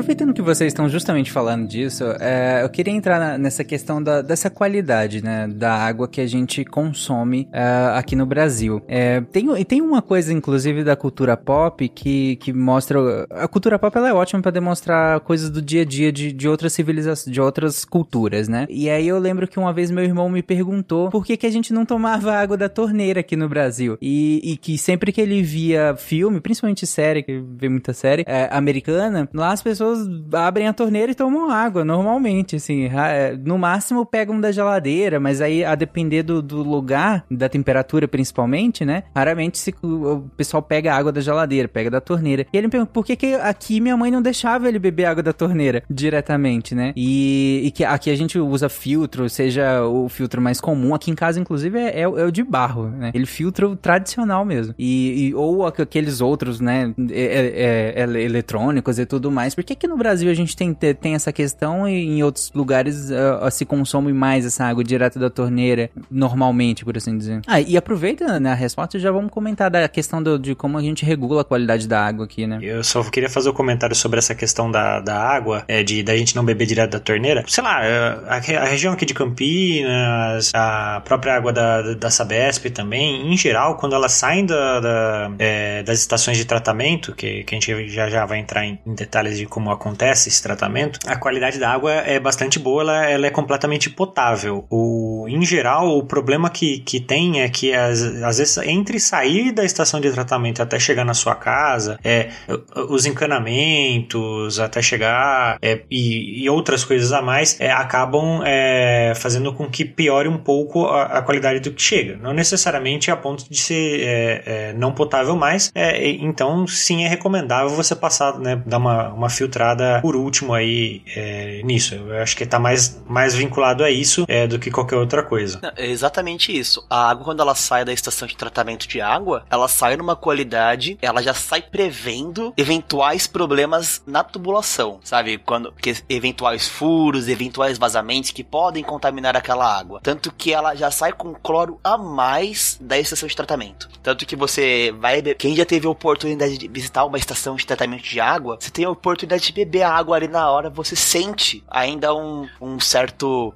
um, um cheiro residual de água sanitária, de cloro. Mas é, é residual mesmo, não vai fazer mal pra você. Mas o próprio encanamento do Brasil é feito pra isso. É feito, é, já é todas essas medidas necessárias de distribuição já são prevendo essas esses problemas. E é claro que quando você fala de consumo de água, você tem que pensar o quê? Em como que você vai classificar essa água. Porque você tem a primeira que eu acho que é a melhor de todas, que é a classe especial, que é aquela água que você vai poder consumir ela diretamente. Basta fazer a desinfecção dela. O melhor exemplo disso que eu conheço é uma vila chamada Paranapiacaba. O máximo que você faz com aquela água que ela vem, ela tá próximo da, das nascentes, você vai pegar ela, fez uma. Dependendo do lugar, você não faz nem. Não precisa nem fazer filtração, só fazer a desinfecção da água. Aí depois disso você tem a, a classe 1, que ela é. Você faz um tratamento bem simplificado, que nós vamos falar mais pra frente o que, que é esse tratamento. A classe 2, você faz um tratamento convencional. O 3, a classe 3, você faz um tratamento já convencional ou um pouco mais avançado. E a classe 4, que é onde você vai ter a questão que você não, não é destinada ao consumo humano. Aí você vai ter os diversos usos dela, que é a questão de uso paisagístico, uso para navegação. Então você não pode pegar aquela água beber direto. Isso acontece muito em alguns rios, por exemplo, em Londres, você tem aquela coisa do, do, do, do rio Thames é que você pode entrar nele, mas não pode beber a água. O rio Sena, a mesma coisa, dependendo do lugar que você tá, você pode entrar na água, não vai ter nenhum problema você estar naquela água, porque ela é uma água limpa, mas você não pode beber ela, ela não está apta ao consumo humano. Principalmente se você estiver em São Paulo e ver alguém, algum louco entrando no rio Tietê, aqui na cidade de São Paulo. Eu posso falar que eu já entrei no rio Tietê para nadar em dois lugares dele, um, um muito próximo da sua nascente e outro bem no interior de São Paulo, onde a água você já consegue ter um contato indireto com a água, você consegue se refrescar nela, mas você não pode beber. E tudo isso você, vem, vai, você tem que levar em conta não apenas aonde essa água está, mas o que tem nela. Seja aquela questão dos, do que você pode ver que está aí na água, que vai ajudar você a fazer uma classe. Você já só de olhar você já consegue saber se a água você pode ou não beber. Se ela tá, se ela tem graxa, qual é a cor daquela água, se tem algum tipo de sólido que você consegue ver, seja galho, seja lixo, ou se você tem alguma coisa ali que você olha e fala, vai ter gosto, vai ter cor, vai ter odor, você vai dar ruim, vai dar PT. Ou então, e também tem aquela coisa que você às vezes pode olhar para a água, não ver nada de anormal e pensar, agora eu posso entrar na água. Só que você tem que levar em conta aquilo que você não pode ver, que é a questão dos coliformes, sejam eles totais ou fecais, não tem como você ver aqui essa situação, principalmente em pequenos rios. A questão da turbidez da água, que é o quanto você consegue ver abaixo dela ou em distância, e o seu pH, que isso interfere diretamente em como você vai consumir aquela água. E é claro, você tem que levar também, pensar também o que pode te fazer mal que você não consegue ver. Seja a questão de sólidos, a quantidade de chumbo que pode estar naquela água, depend, da, dependendo da região que você mora, tomar cuidado com a questão de, de mercúrio, de benzeno e até mesmo, por incrível que pareça, a radioatividade daquela água. Não quer dizer que você vai beber ela e vai se tornar um mutante. Não que muitas pessoas não queiram isso, mas você tem que tomar cuidado, porque dependendo da quantidade que você está tomando aí, ela pode te trazer um certo desconforto conforto na hora que estiver ingerindo esta água. Dependendo do lugar onde você mora também, jacaré, piranha, você não pode ver esse tipo de coisa. Bom não entrar também na água. É, eu acho que esses aí eu acho que são os mais atenciosos ainda por cima. Pô, eu vi vantagem esse negócio de radioatividade, né? Depois de tomar vacina e ter poderes magnéticos, eu tomo a radioatividade e já começo a ter, né? Sei lá, virou Homem-Aranha. Tô, tô achando bom isso aí. E, e aí você fala assim, dependendo do tipo de água que você tem ali, você vai fazer um tratamento para ela ou não justamente esse tratamento ele visa uma série de diminuição de impacto na saúde humana quando a gente fala de consumo. Quando você fala assim, vou fazer uma coleta de água para beber em casa, você vai fazer uma série de coisas nela, ou se você precisar, de acordo com a classificação da água, para evitar alguns problemas. Entre eles, nós vamos falar agora, que são a questão das doenças relacionadas a essa então, água. Então, antes da gente entrar nessa questão, quando a gente fala de doença relacionada à água, geralmente a a gente pensa em contaminação microbiológica, né? E aí você acabou de falar que, que um outro tipo de preocupação que a gente tem que ter é com relação a metais, é com relação à radioatividade. Inclusive, nesse momento, nos Estados Unidos, está tendo um, uma, uma, uma questão bem, bem dramática, né? Uma cidade a, americana que não, a água simplesmente não, não pode ser usada para nada, né? Para nada, né? nem para escovar os dentes lá na cidade de Benton Harbor, por conta da contaminação por chumbo que veio do encanamento da cidade. E, logicamente, se veio do encanamento, essa contaminação não é de hoje. Só que eles só suspenderam o uso da água agora. Então eles estão há anos com níveis de chumbo muito acima do, do permitido pela, pela legislação americana, né? Que, que preconizam uma certa quantidade. E agora eles suspenderam o, o, uso, simplesmente suspenderam o uso da cidade. Eles não podem consumir a água lá por conta do, do, dos níveis de chumbo muito acima do, do, do saudável, por assim dizer. É, vocês podem, até os ouvintes podem encontrar na internet se procurar, mas existem casos aqui no Brasil de algumas indústrias de reciclagem de baterias de chumbo, eles contaminavam o solo e, consequentemente, o lençol freático com chumbo, com cádmio, com alguns elementos químicos de baterias. Tem vários casos aí que muito importantes que aconteceram, que podem ser encontrados com facilidade. E a problemática do chumbo é que ele pode causar diversas doenças, inclusive doenças extremamente graves em crianças. Sim, ele afeta o desenvolvimento, né, intrauterino. Então as crianças podem nascer com, com, com subdesenvolvimento grave, né, do sistema nervoso central, enfim. É, não, é, não é pouca coisa, não. O, o garimpo ilegal aqui no Brasil também, que contamina com mercúrio, lençol freático, rio. É bem problemático isso aí também. Sim, a área de garimpo é bem famosa, né? Por, por essa contaminação ali no, na região do Acre, do parte do Amazonas. É, se eu não me engano, a, a, Marina Silva é uma das que, que sempre militou nessa área, né? Em relação a essa contaminação de águas por, por mercúrio. É, já foi ameaçada de morte, inclusive, várias vezes por conta disso. Ô, Otário, aqui só essa questão dos Estados Unidos que você citou. Você reparou, né? A contaminação da água, ela estava se dando justamente porque o encanamento utilizado tinha chumbo. Sabendo que o chumbo podia entrar na água, por que um, um, um país, né, uma região do, do, dos Estados Unidos ia optar por colocar chumbo? No encanamento, você fala, né? Exatamente. Até onde eu fiquei sabendo, depois é, a gente pode tentar confirmar, é que uma das ideias, ou um, uma das propriedades do chumbo, né, que ele dá uma, uma certa maleabilidade para metal, pro, pro, a liga metálica que ele está formando e facilita é, com relações a essas mudanças de temperatura temperatura entre inverno e verão, e daí ele conseguiria dar uma mexidinha para lá e para cá, é, com menos chance de arrebentar. É, essa foi uma da, da, dos motivos deles utilizarem o, é, o chumbo é, no encanamento. O que, na verdade, eu, eu, fiquei me perguntando, né, nos dias de hoje, por que, que eles não utilizam plástico, então, já, já que é essa, essa questão. São cidades, essas cidades lá, e aí o, o, o, o Matheus, o Honda pode até falar melhor que eu em relação a isso, mas algumas cidades lá são antigas, né, então ainda usam esses encanamentos. Inclusive, surgiu uma questão até racial, né? Porque com algumas cidades que são de majoritariamente população negra, é, algumas cidades mais antigas que não sofreram nenhum tipo de, de, de, revisão, por assim dizer, dessa parte de encanamentos há muito tempo, já mesmo sabendo desses problemas de possíveis contaminações, né? Não, eu imagino que seja mais é, é por esse lado do descaso mesmo. Assim. Devem ser tubulações mais antigas, porque por, por mais que, que chumbo realmente consiga deixar, aumentar a utilidade de, de metais, assim, chumbo hoje em dia é considerado um, um contaminante não, não, só biológico, mas como metalúrgico também. Ele é, ele é ruim para todos os aspectos do processo produtivo da, da liga. Então, assim, não são tubulações novas, com certeza. Deve ser coisa antiga que as pessoas simplesmente não se importaram de atualizar e seguir parâmetros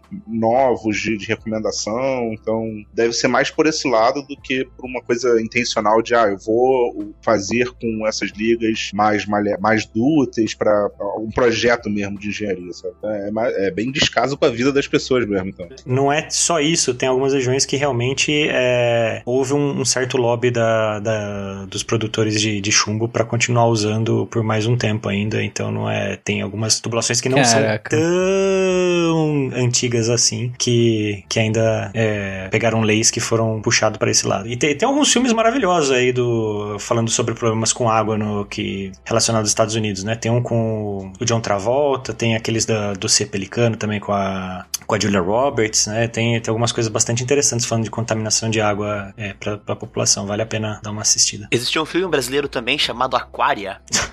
Já ouviram falar nesse filme que ele fala sobre a questão da água também? Não, eles estão falando do Sandy Júnior. Esse mesmo. E eu, eu tô aqui tentando levar a sério isso.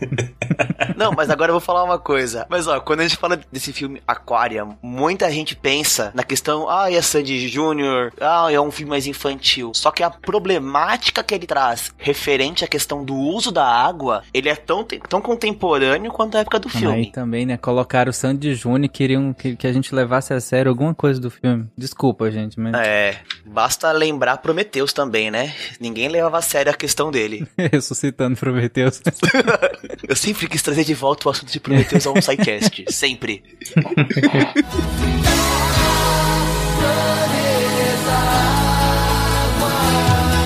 Bom, mas a gente estava falando, antes de, eu abrir esse parêntese em relação à contaminação da água por, por metais e, e, e, outros contaminantes, a gente ia falar em relação à contaminação microbiológica mesmo, né, da água. E que isso também tem muitos padrões estabelecidos na, na legislação brasileira, né? Não é zero, né? Sim, mas assim, você falar de doenças que são trans, podem ser transmitidas ou agravadas pela questão da água, seja pelas, pelo seu consumo ou pela sua falta de tratamento, nós já temos temos aí dois sidecasts que falam sobre isso, que é o 212, que fala sobre saneamento básico, e o 277, que fala sobre as doenças negligenciadas. Mas não tem como você falar de tratamento de água se você não falar de pelo menos três dessas doenças. Uma delas é a questão da, da febre tifoide, a outra a esquistossomose e a própria cólera. São que são doenças que você podem que você pode adquirir ela seja pelo simples contato, pela sua ingestão da água e até mesmo e principal, né? São causadas por, por situações que você pode evitar simples, com um simples tratamento da água. É aquela hora que você fala, você ferver a água pode te salvar. Isso todos os programas de sobrevivência, eles falam sobre isso. Ferva a água antes de beber. Você nunca sabe o que tem nela. O caso da febre tifoide, você pode, você pode ter um problema muito forte em relação à questão do seu fígado. Você pode ter um problema muito sério, pode matar a pessoa. Você tem a questão da esquistossomose, que você vai ter ali uma outra doença que pode te prejudicar com a questão alimentar também. E a própria cólera, que é um, uma situação que só quem já viu alguém sofrendo com cólera sabe o quanto não é legal. Isso pode, e isso pode ser evitado. É, são, são doenças, é, em sua maioria bacteriana, né? Febre tifoide é uma salmonela, a, a, a cólera também é uma bactéria. Então, é, são doenças que, que são fáceis de serem manejadas nesse sentido do tratamento. Não exige, nem exige um super tratamento. Às vezes, cuidados para não contaminação e o tratamento da água são, são é, o suficiente, por assim dizer, né? Não, não é lá grandes coisas que você precisa fazer com a água para que ela não seja um vetor de transmissão dessas doenças, né? E aí você fala assim que uma, do, uma das principais coisas que você pode fazer para evitar esse tipo de coisa é o tratamento mais simples de todo, que é a simples desinfecção de água, onde você começa pela por você elevar a temperatura para poder matar qualquer tipo de bactéria termorresistente que tem ali, e depois disso vem a cloração daquela água, a desinfecção, a desinfecção química. E uma coisa que é bem bacana quando você fala desse tipo de desinfecção é a questão de um dos principais é, insumos que você pode utilizar, que ele é totalmente gratuito na rede pública por lei no Brasil, que é o uso do hipoclorito de sódio. Você consegue retirar ele em qualquer posto de saúde, dependendo da cidade, você consegue em qualquer local. Ele é uma, uma coisa tão simples: duas gotas de hipoclorito para um litro de água. E só com isso você já consegue evitar uma série de problemas. E esse é o tratamento mais básico de todos e essencial. Que nele, depois disso, você pode emendar ainda um tratamento simplificado que é o que? A filtração. Seja ele utilizando um filtro de barro, seja ele utilizando um filtro de parede, e, e você até mesmo pode fazer esse filtro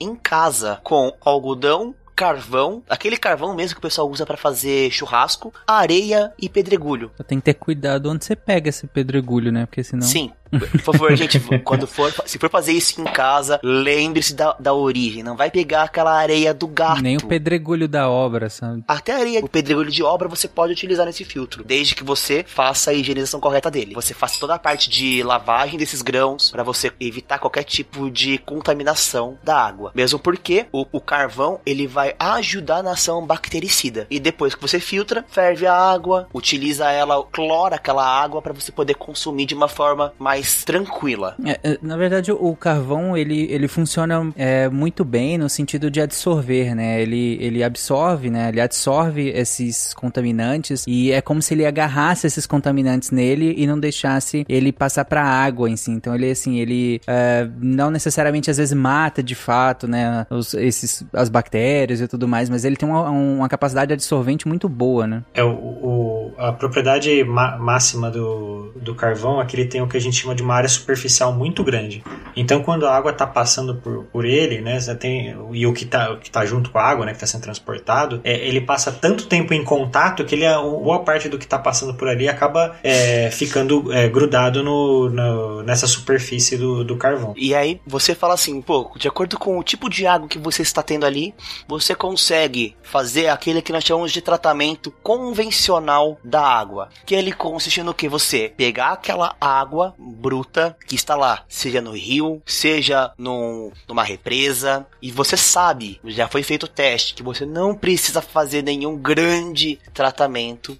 Então você vai fazer o que? Primeiro vai, vai passar ela por uma grelha para tirar todos os sólidos observáveis, como é, galhos, folhas, e aí vai passar pelo processo de coagulação, floculação, sedimentação. A coagulação você vai adicionar na água ali alguma uma série de produtos que vai fazer com que todos aqueles é, sólidos flutuantes na água que não são tão observáveis, como grãos de areia ou até mesmo é, até acontecer de, de pegar algumas bactérias que tem ali e ele vai começar a se juntar, ele vai coagular, parecendo uma, o leite quando ele coagula, quando vai fazer queijo. Ele começa a se formar grumos e aí esses grumos eles vão partir para a parte de floculação, aonde você vai pegar aqueles essa água já com o coagulante, vai adicionar alguma coisa para for, acelerar esse processo de flocos, aonde você vai pegar e vai tentar juntar esses sedimentos em formas maiores para ele ficar mais denso e conseguir partir para a parte da sedimentação, aonde todos esses sólidos eles vão ir para a parte de baixo. E é claro que para você fazer essas três etapas, dependendo do que você vai fazer, do tipo de tratamento, dos produtos que você vai utilizar, ele vai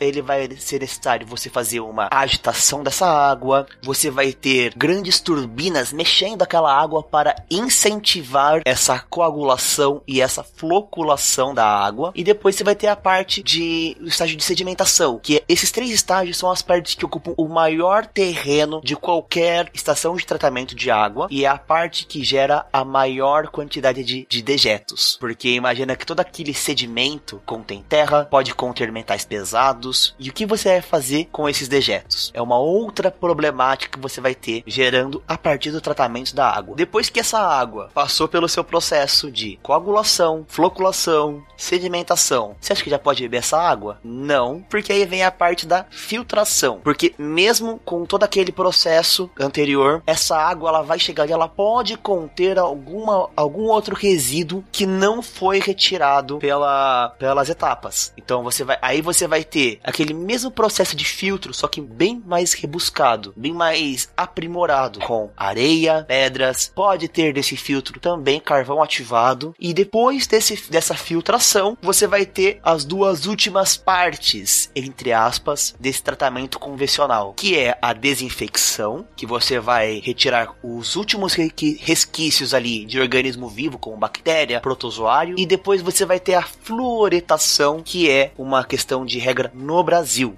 Aí a, a desinfecção, você pode utilizar o cloro, que é o que é utilizado na maioria das estações brasileiras, algum produto associado e até mesmo o ozônio para poder esterilizar aquela água e depois você fazer a fluoretação dela e posterior distribuição, armazenamento e distribuição. Já muito antiga, eu me foge aqui a data e eu chutaria década de 40, assim, por aí, que ou, ou um pouco mais do que isso, que a gente tem isso como política pública mesmo no Brasil de colocar flúor, né, na água para prevenir cáries, né, para prevenir agressões aos, a, a, ao tecido dentário, né? Sim, a, o, o, flúor entra em, em contato com, acho que é a dentina, eu vou...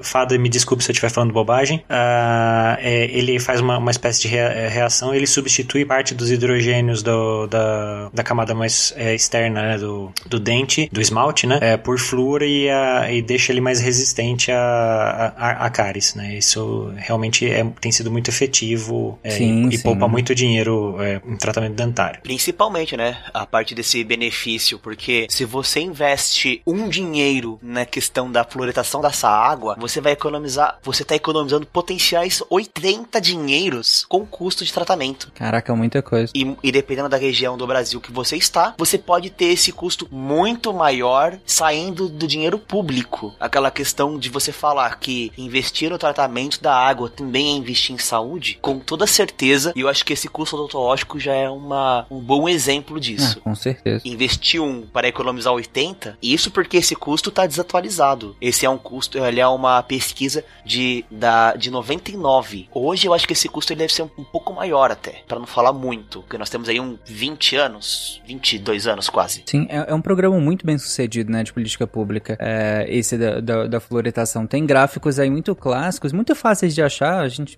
pode deixar aqui no post também, mas quem quiser procurar aí, tem uns gráficos muito clássicos que mostra a, a incidência, né, a prevalência de cáries no, numa população antes da, da gente instituir essa política pública. Olha que se eu não estou muito enganado, é na época do Getúlio Vargas que ela é instituída, é, mas é, me, realmente me foge a memória, desculpa, gente. O, o editor, coloca aí o, um, uma nota do editor falando o ano certinho da, da, instituição dessa política pública, mas tem gráficos muito bons mostrando a prevalência de cáries na população antes e depois, e é, é impressionante, assim, é, é bonito de ver uma política pública funcionando tão bem, assim. E aí, galera, curtindo o episódio? Eu sou Danilo Pastor, seu editor. Seguinte, a data em que o flúor foi colocado na água aqui no Brasil foi em 1953 e nos Estados Unidos foi em 1945. Muito bem, dada a informação, continue aí curtindo o episódio.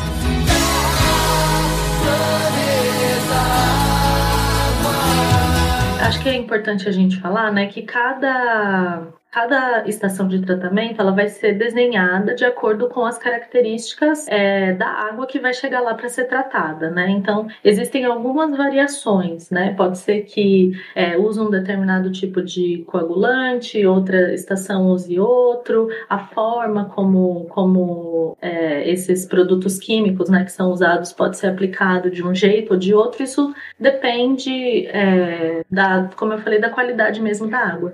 É interessante acho que se o, se o ouvinte tiver a oportunidade, né, de alguma forma visitar um dia uma estação de tratamento de água, é muito legal ver, porque aí, dependendo se é uma estação pequena, você consegue ver, né, pertinho de uma etapa para outra, e aí tudo isso fica mais claro. Mas, enfim, de forma geral, depois da, da etapa, é, na hora que a água chega, né, na, na estação, tem a etapa para tirar os resíduos é, maiores, vamos dizer assim, galhos de árvore, que são muito grandes, e aí depois tem uma outra etapa é, para tirar fio de cabelo, areia, né? Que eles chamam até de desa desarenação. Depois disso, o que, que a água vai ter ali? Basicamente, a água vai ter ali matéria orgânica em suspensão. Então, todas essas etapas que, que o Zipão foi descrevendo tem como finalidade retirar essa matéria orgânica que está em suspensão da água para ela se tornar potável ou é, para o uso final que vai ser dado a ela. Então, eu acho que é legal explicar um pouquinho sobre como funciona rapidamente, né? Um pouquinho sobre como funciona a química da coisa. Quando tem a etapa de coagulação, que é a primeira etapa que, que o Zipão citou, é, o que, que é essa coagulação? As partículas estão em suspensão na água e esse produto químico, que pode ser, na maior parte, é sulfato de alumínio, sulfato ferroso, pode ser também usado cloreto férrico ou tem algumas estações de tratamento que usam até alguns polímeros polímeros para fazer essa, essa coagulação.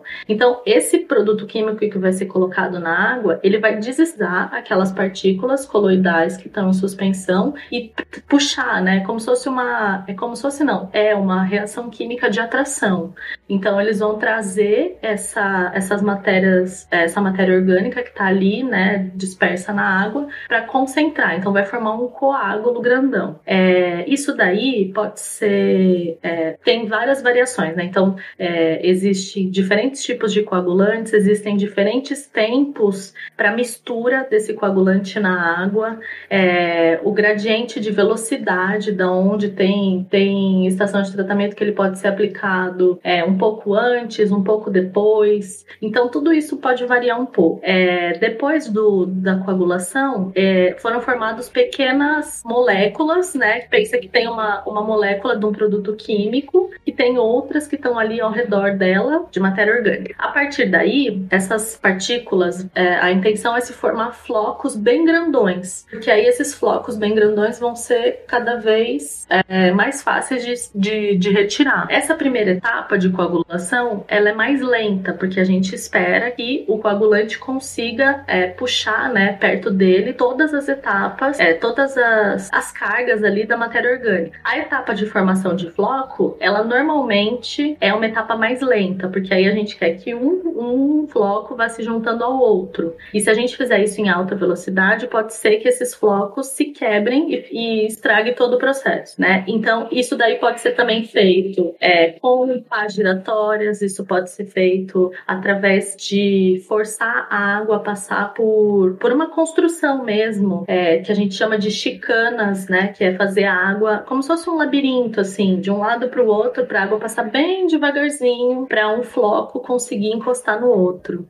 né? E existem vazões que, que são calculadas para isso, qual que, é a, qual que é a melhor vazão da água, qual que é o melhor tempo de detenção ali para a água é, conseguir fazer todas essas etapas. E aí, depois que forma esses flocos grandões, tem a sedimentação. Aí, depois da sedimentação, aí fica o, o lodo, né, da, da ET, que é chamado, que é essa matéria orgânica que estava toda dispersa, que agora ela tá toda junta, e aí a água passa para as outras etapas, né, para a etapa de, de filtração, e esse lodo da ET, que é o resíduo, normalmente ele pode ser tratado, pode ser usado para outros fins, mas normalmente ele é enviado para aterro sanitário. Ele é um produto que não, não vai ter uso, se não tiver uso, ele é descartado no aterro sanitário. E aí sim a água passa para as outras etapas. Aí tem a etapa de filtração e a desinfecção e fluoridação, é, como o Zipão já tinha falado. É,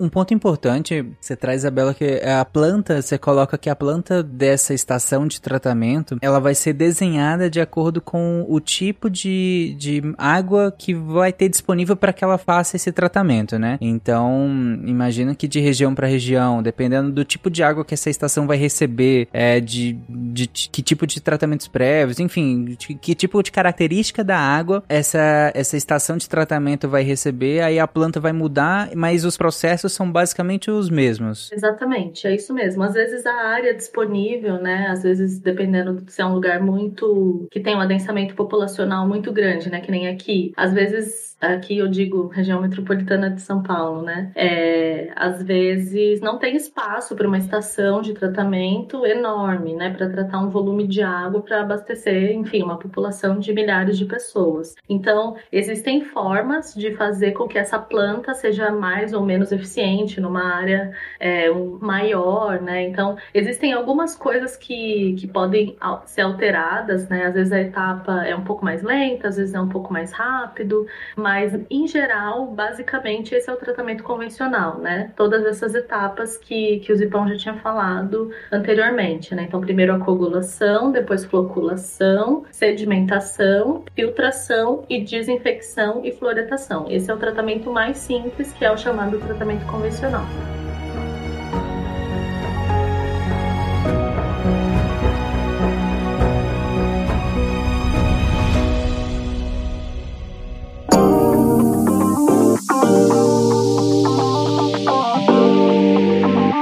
Olá, pessoas, e bem-vindos ao último momento Cambly do ano! Olha aí!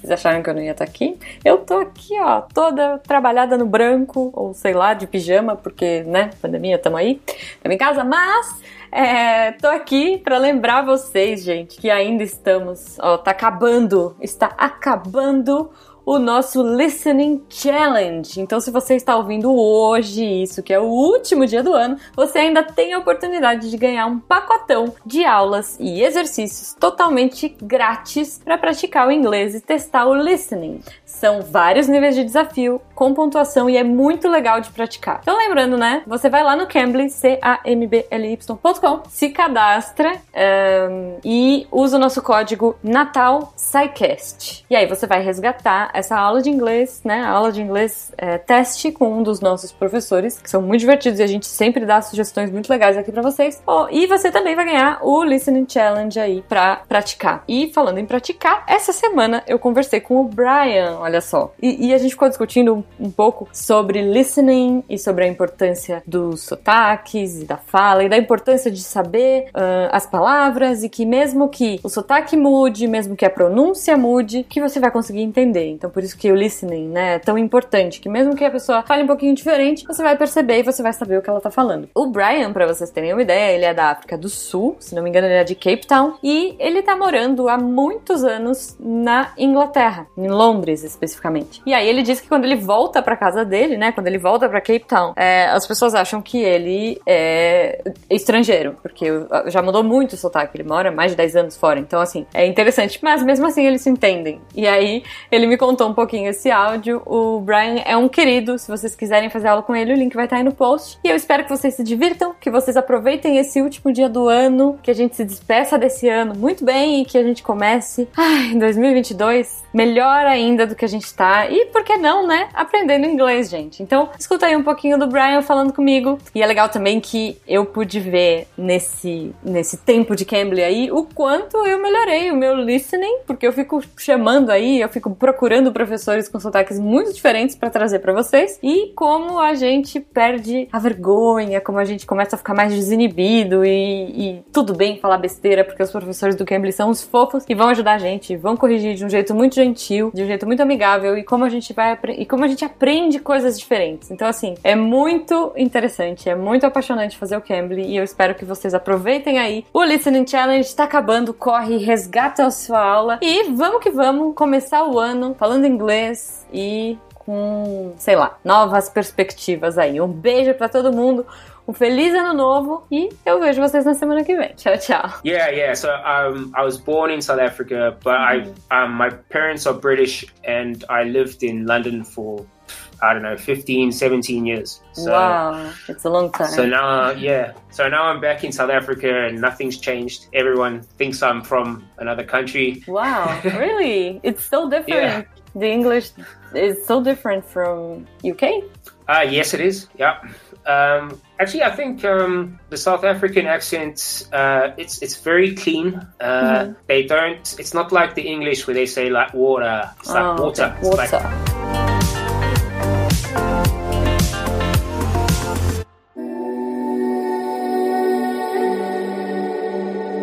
Gente, uma coisa que a gente estava comentando agora, que eu até questionei a Isabela em relação a que tipo de água vai chegar para essa estação de tratamento, que tipo de contaminantes é, terão nessa, nessa água e que tipo de tratamento que vai ser preciso utilizar. E aí eu queria eh, justamente entrar nessa parte de como, quais são os tipos de, de, de contaminação que a gente pode fornecer para a água, que tipo de, de poluição a gente pode fornecer para a água em ambientes urbanos, em ambientes rurais, é, que vai ser preciso que, que a gente faça determinados tipos de tratamento? Nós podemos colocar, ele dividir eles em grandes, podemos assim falar quatro grandes grupos. O primeiro, que a gente fala que é a poluição do solo, e que é o caso e o caso do lixo, que é literalmente o, o que nós podemos o que nós fazemos diretamente com o solo. Por exemplo, você jogar o lixo no chão, isso pode gerar essa água ela vai pro vai esse lixo ele vai pro corpo d'água e esse corpo d'água pode ser utilizado no consumo em outro local. Então, isso é acaba gerando um grande problema. Nós temos também a questão dos defensivos e fertilizantes fertilizantes agrícolas. Vulgo agrotóxicos, né? no caso dos defensivos. Esse é um dos maiores problemas, porque eles acabam gerando uma coisa que pode agregar muito sabor e cor na água e dificultar imensamente o seu tratamento. Um,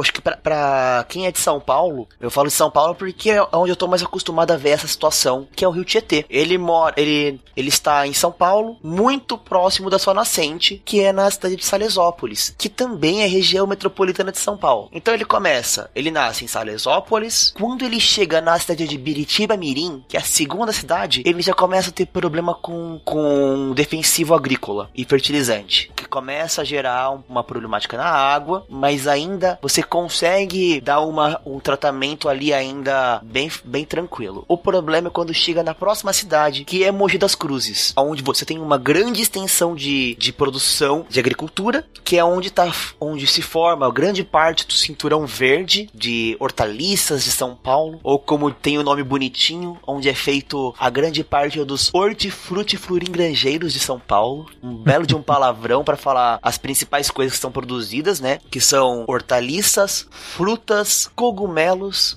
e granjas. E flores também você encontra nessa região. Então você tem uma grande quantidade de defensivos e fertilizantes. E o próprio rio Tietê é utilizado como forma de irrigação e afastamento desses resíduos. Porque a água vai entrar no solo, vai se percolar, vai percorrer até o rio e vai contaminar. Chega uma parte do, do rio Tietê ali em Mogi das Cruzes que você olha, ele está completamente eutrofizado, completamente verde, cheio de algas. Muitas dessas algas são tóxicas e acaba prejudicando a questão da, do seu tratamento, a sua estética e até mesmo a sua posterior utilização. Então, quem acha que a poluição do rio Tietê é só na cidade de São Paulo, ela começa já bem antes e esses defensivos eles são completamente permanentes, eles são eles permanecem na água durante muito tempo, tanto que você chega na região de de Araçatuba, por onde o rio Tietê passa, ainda tem uma grande quantidade de defensivos agrícolas que são oriundos da região metropolitana de São Paulo. Além disso, você tem o, o grupo que é a questão das invasões de áreas de mananciais, que é o caso mais bizarro e insano que, que eu já vi. Que quando a gente fala de invasão de área de manancial, a primeira coisa que, a, que as pessoas imaginam é comunidades na beira da água. Só que em São Paulo, o nosso maior problema são de grandes condomínios que ficam na beira das represas principalmente na região de, de Mairiporã, Joanópolis, Nazaré Paulista, que são as regiões que fazem parte do, do, do sistema de abastecimento Cantareira. Então, uma série de represas que abastecem a maior cidade do Brasil, que abastecem grande parte da região metropolitana, estão tendo as suas margens ocupadas de uma, muitas vezes de forma irregular e nem sempre é por pessoas que não têm condições. São pessoas que investem valor muito alto. E, e assim, aqui na região de Mariporã, uma série de condomínios foi multado por não possuir tratamento de fluente, não ter, não ter ligação com o sistema de esgoto. Então, é, aonde, aonde que ia parar essa, esses efluentes? Alguns falam, ah, mas nós utilizamos é, fossa sanitária. Pois é, se você não tiver uma, um tratamento, se você não fizer ela de uma forma adequada, e da época que foi construída aquele, esses condomínios não tinha, aquela, aquele líquido vai, per, vai entrar no solo e vai procurar o corpo d'água. Então vai acabar contaminando também aquela água. E isso eu tô falando do lado de São Paulo. E é claro que você você tem também a questão das ligações clandestinas de efluentes. Hoje, é, são oficialmente, é, no, estado de São Paulo e em alguns outros estados, é, é obrigação da, da, daquelas empresas que possuem a outorga de não deixar nenhum tipo de ligação acontecer para o sistema de, de águas urbanas. Então, para onde que vai as águas pluviais, né? As, as águas de chuva. Só que ainda você encontra esse tipo de ligação clandestina. Muitas vezes por pessoas que não sabem o que está acontecendo e simplesmente vai lá, constrói a sua casa e faz a ligação para aquele riozinho que passa atrás de casa. E isso acaba gerando toda uma série de uma série problemática que em São Paulo acaba se tornando muito visível, mas se você vai para cidades do interior ou se você vai para regiões até mesmo turísticas, você você tá andando, você vê aquele aquele lago bonito, maravilhoso e de repente você vê aquela ligação, aquela ligação de esgoto doméstico caindo no rio. Isso também é um grande problema. E tudo isso vai vai vai acabar impactando não só na qualidade daquela água para o ambiente, como também para quem vai poder consumir aquela água. Se de repente se ela tá num rio e a pessoa vai utilizar a água daquele rio para se para ser abastecida, as cidades que estão mais à frente, elas vão ter que investir muito mais no tratamento do que aquelas cidades que estão na, na nascente do rio. E isso vai se tornar todo um custo associado, um, um grande problema social, porque você vai afastar aquelas pessoas que poderiam consumir aquela água tratada mas acabam não consumindo por ela estar muito cara. E aí vem toda aquela volta de novo a questão dos problemas sociais associados à questão do custo do tratamento da água. Por isso que eu tive aquela minha frase no início que quando a, o valor do metro cúbico da água tiver mais caro que um litro de gasolina, a gente tá fazendo uma coisa muito errada. Porque infelizmente a água é um produto comerciável, né? Olha só, não tá, porque a gente fez questão da gasolina tá muito alta, né? Mas em, em tempos normais de preço da gasolina, realmente o, o, o preço da, da água tá, tá, tá ficando complicado, viu? Assim como da energia, né? Que também é derivado do mesmo problema, né? Eu não sei na região de vocês, mas aqui onde eu moro, o preço do metro cúbico de água tá alcançando quase 5 reais. Preço do metro cúbico de água. Justamente pela questão do custo do tratamento. E custo de. E assim, tratamento que a gente fala não é só o tratar a água, é você trazer a água da estação de tratamento até a caixa d'água. Tudo isso encarece. E aqui na minha região tá, tá custando bem caro a água. Ainda tem que é, se precaver com, com todo o sistema de distribuição, que é um sistema de distribuição também muito precário, né, dependendo do lugar, com perdas enormes. Tem lugares, se eu não me engano, a última vez que eu vi, tinha lugares que tinha perda de 30% só de, da distribuição, só pelos canos, né?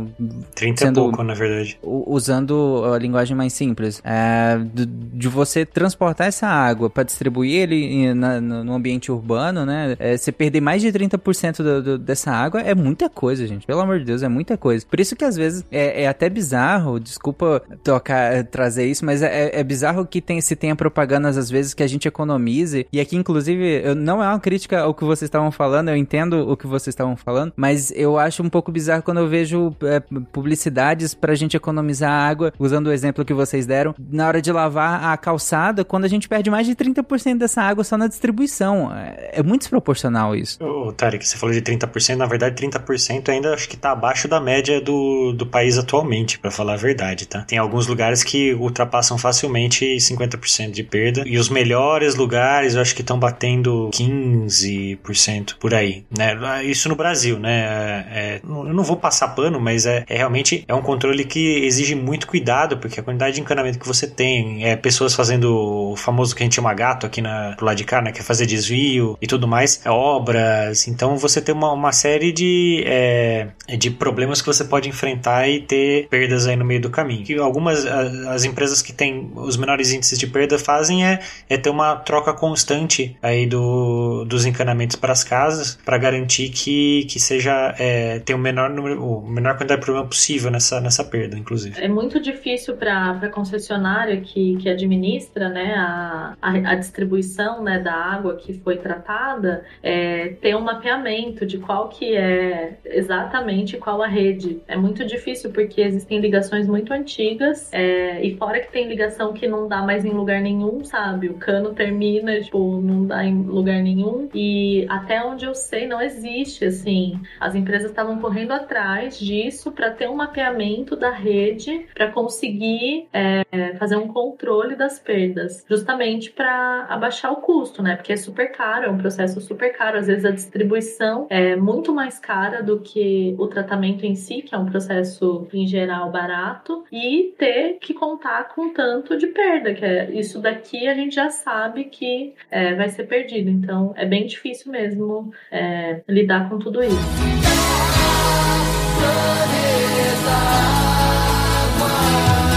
Eu lembro que não, nós fizemos um, um, um episódio e inclusive isso virou spin também, virou texto, eu acho, sobre smart cities, né? E as cidades inteligentes. E nesse, nesses episódios, na pesquisa, eu lembro de, de algumas cidades, se eu não me engano, Barcelona, algumas outras cidades, que estavam te, te, testando é, colocar sensores, né, ao longo de toda a distribuição para poder identificar quaisquer perdas, quaisquer avarias que, que tivessem. É claro que eu tô citando aqui a título de curiosidade mesmo, né? Obviamente que colocar uma, um, uma coisa dessa é, é, muito caro, é muito oneroso. Ainda é hoje em dia. Hoje em dia, inclusive, a gente tá tendo até crise, né? De, de, de, de sensores e tudo mais. Então, eu imagino que isso seja completamente inviável pro, pro padrão brasileiro, né? Eu, eu, imagino que em Barcelona, que foi o estado aqui, é, seja um, extremamente crítico, porque lá é realmente a, aquela região da Catalunha ela, ela, é bastante dependente da, das neves, né? do, do, do da montanha para do degelo que tem ao longo do ano e como até a quantidade de gelo está diminuindo, então eles é, sofrem bastante com, com questões de seca. Então, onde eles conseguem é, reduzir e diminuir as perdas é, é, uma, uma questão que faz toda a diferença. A gente paga pela nossa abundância, é isso que você quer dizer? É, a gente tem uma cultura de, de não se preocupar com as coisas, né? Porque sempre teve bastante, né? E hoje agora tem que fazer um trabalho para mudar um pouco essa, essa mentalidade, né? Mas é, só, só lembrando também uma coisa a mais, é que a maior parte do consumo que, que a gente tem, na verdade, ainda está na, na agropecuária, tá? É, por mais que a gente fale de, de, de questões aí de, de, reduzir o consumo de, de água, acho que o consumo humano mesmo direto não, não chega a 20% do, do total de água consumida nas atividades humanas uh, aqui no Brasil. Né? A maior parte está para plantar, é, plantar é, comida, plantar é, cereais e, e, e, alimentar os bois e, e, que a gente tem por aí. É, a pecuária a gente, a gente dá um destaque um, até um pouco maior para a pecuária nesse sentido, porque ainda que, que, é, que a gente fale agropecuária, boa parte do agro é para pecuária, né? Então, grande parte do, do que a gente gasta de água é para produzir soja, para produzir milho, para produzir, enfim, é, insumos para pecuária. Então, quando a gente fala de, de por isso que a gente geralmente fala tudo junto, né? Agropecuária, porque tá, tá extremamente conectado, né? Essa questão. E é uma questão muito, muito grande. É, e de novo entra naquela questão das relações internacionais, né? O quanto é válido a gente tratar isso como commodity, afinal, o, o, o valor que a gente dá para essa commodity, é, ela deveria ser, deveria incluir outras, outras questões que estão adjacentes a tudo isso, que parecem estar escondidas, mas que a gente não quantifica elas na hora de, de estabelecer o valor da commodity. E, e aí a gente tá, por exemplo, quando a gente exporta um, uma carne, por exemplo, a gente está exportando água junto, né? E alguns países como a China, por exemplo, tendem a, a tentar terceirizar isso, né? Não gastar a própria água, entre aspas, e, e, importar a água de outros países, por meio, por exemplo, dos grãos, por meio da, da carne, por exemplo, né? Vale lembrar que oficialmente a água ela, ela tem uma ela tem as quatro prioridades é primeiro consumo humano, segundo consumo animal, terceiro produção industrial e somente no quarto vem a produção agrícola. E isso afeta diretamente não são a, as grandes extensões de, de monocultura, afeta principalmente os pequenos produtores que são baseados na agricultura familiar, que eles acabam tendo uma, uma cota de extração de água muito reduzida em virtude dessas prioridades. Aí você pega essas grandes extensões de, de monocultura que estão em locais que acabam não tendo pequenos proprietários, muitos porque foram comprados, foram despejados, desalojados daquela região para dar espaço para essas grandes culturas. E aí você fala assim: por que, que os grandes produtores de, de grãos têm água e o pequeno produtor não tem? Será que falta algum tipo de política pública que proteja também esses pequenos produtores? Não apenas a questão de falar assim: ah, mas ele está produzindo é, grão, está produzindo fruta. Não, ele acaba sendo muito mais prejudicado porque a, como ele é o último da escala de quem pode usar mais água, eles acabam sofrendo muito com essa situação, principalmente nesses grandes períodos de estiagem que nós estamos passando. Seja essa grande seca que São Paulo passou há uns 3, 4 anos atrás, que ainda nós estamos vivendo essa crise, seja a região de Curitiba, que está sofrendo com essa com a falta d'água já faz aí 3, 4 anos e agora está numa época muito mais grave, seja o Rio de Janeiro, seja região de BH, Fortaleza, qualquer cidade que esteja passando por uma, por uma situação de estiagem acaba prejudicando não apenas o consumo humano, mas também aqueles pequenos produtores que dependem daquela atividade para sobreviver. Lembrando que a comida que está na nossa mesa em grande parte é agricultura familiar, né? Não é latifúndio, monocultor gigantesco. E gente, para quem tá ouvindo e quer me xingando, eu não estou falando, não estou demonizando totalmente o agronegócio, o latifúndio e tudo mais. Eu sei da importância dele para o nosso país, para nossa balança comercial, mas eu também sei que há uma margem de subsídio gigantesca, e aqui nem vale a gente se adentrar muito nesse tópico, eu só tô citando. É, há uma margem de subsídios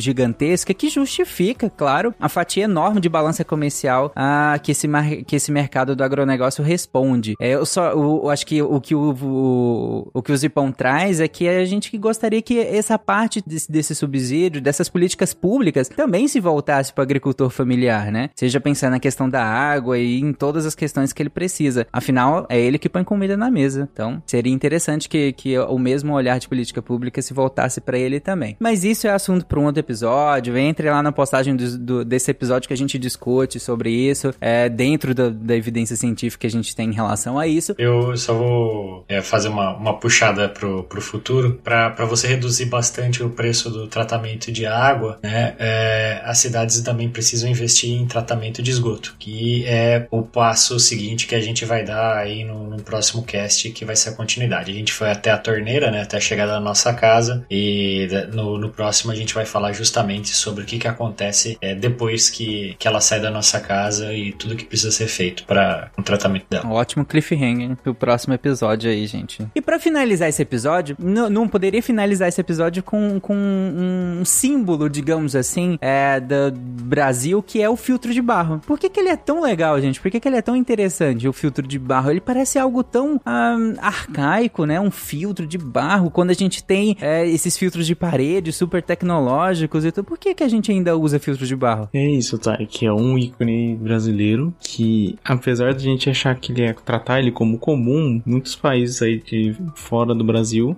comercializam filtro de barro a preço de ouro, né? Ele já foi classificado também como um excelente filtro de com custo-benefício ótimo. E ele é bom porque ele trabalha com a filtração lenta, uma filtração lenta e com um tamanho de poro pequeno. Então, o tamanho de poro pequeno você evita que passe substâncias compostos de maior tamanho, então melhora a qualidade da água.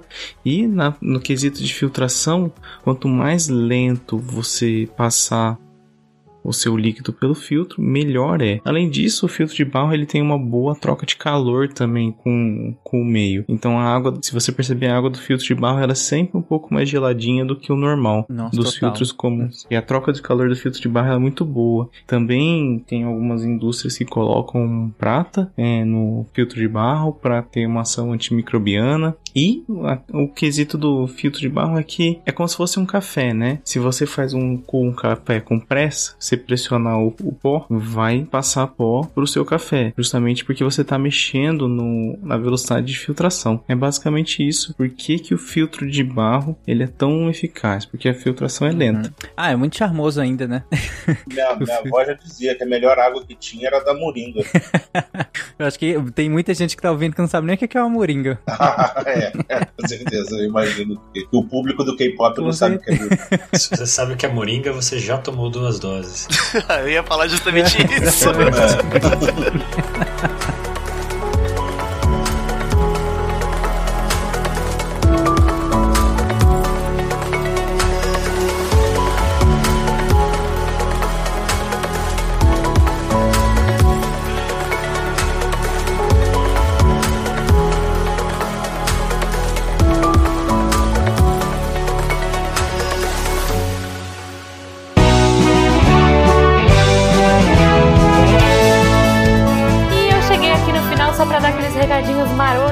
agradecer a todos vocês, nossos patronos que fazem a ciência divertida, que a partir de um real pelo PicPay Padrinho ou Patreon ajudam a gente e ajudam o projeto a continuar. Eu gostaria de dizer que se vocês quiserem trocar ideia com a gente naquele Fala Que Eu Discuto, é no contato arroba Se for pelas redes sociais, arroba Portal Deviante no Twitter e no Instagram. E, claro, o jeito que a gente mais gosta é aqui pelo post mesmo. Você clica no site do Deviante, entra no episódio de hoje, rola até o final lá e coloca o seu GIF, sua dúvida, sua sugestão e a gente vai uh, trocar ideia com você, tá bom? Os participantes estão sempre de olho aí para interagir. Eu queria agradecer também ao Cambly que uh, apoia a gente também, que tá aqui agora nesse novo formato. Eu espero que vocês gostem. A gente tá fazendo com muito carinho. Eu e a Debbie agora nós estamos nos revezando aí. Eu tô achando uma experiência muito divertida, muito gostosa. Espero que vocês gostem também e que isso inspire vocês a, quem sabe, trocar ideia aí com os professores que a gente tá falando. E se a gente tá recomendando, gente, é porque eles são gente boa, eles são divertidos e vocês vão adorar conhecer, tá?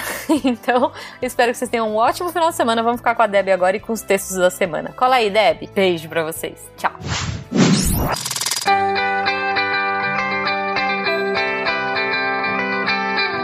Quem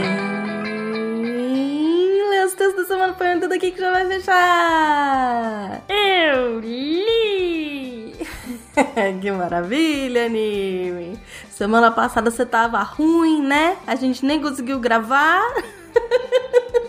É, né? Sim, a pessoa vai tomar vacina, fiquei arrasada, né? E aí, então, não deu? É, não deu. Mas assim, não teve tanto texto, né? Então dá pra gente falar tudo hoje. é verdade, a gente teve menos texto nessas últimas duas semanas, então vamos falar tudo hoje. Na segunda-feira da semana passada, a gente teve texto da Bruna Estevano, Colagens na Música, parte 2, O Velho e o Novo. Bruna arrasou pra variar. E aí, depois, na quarta, a gente teve Observando Observáveis de Emerson Souza. E o texto tá incrível, vale muito a pena ir lá ver o, o como ele explica o que, que são essas coisas não observáveis na física.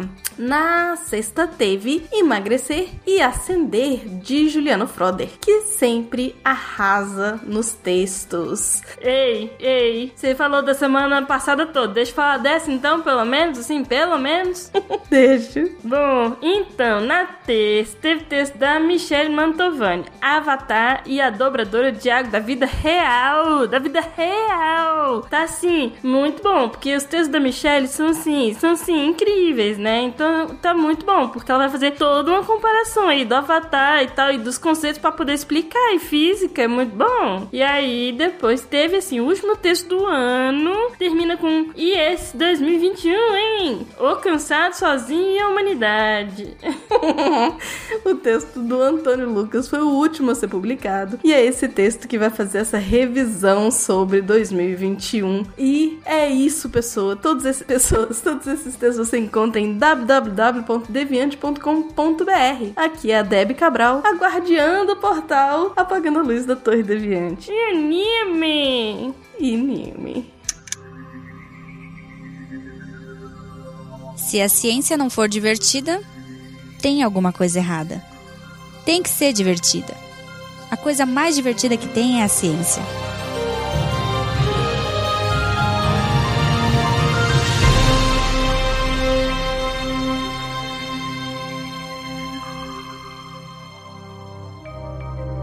Este programa foi produzido por Mentes Deviantes.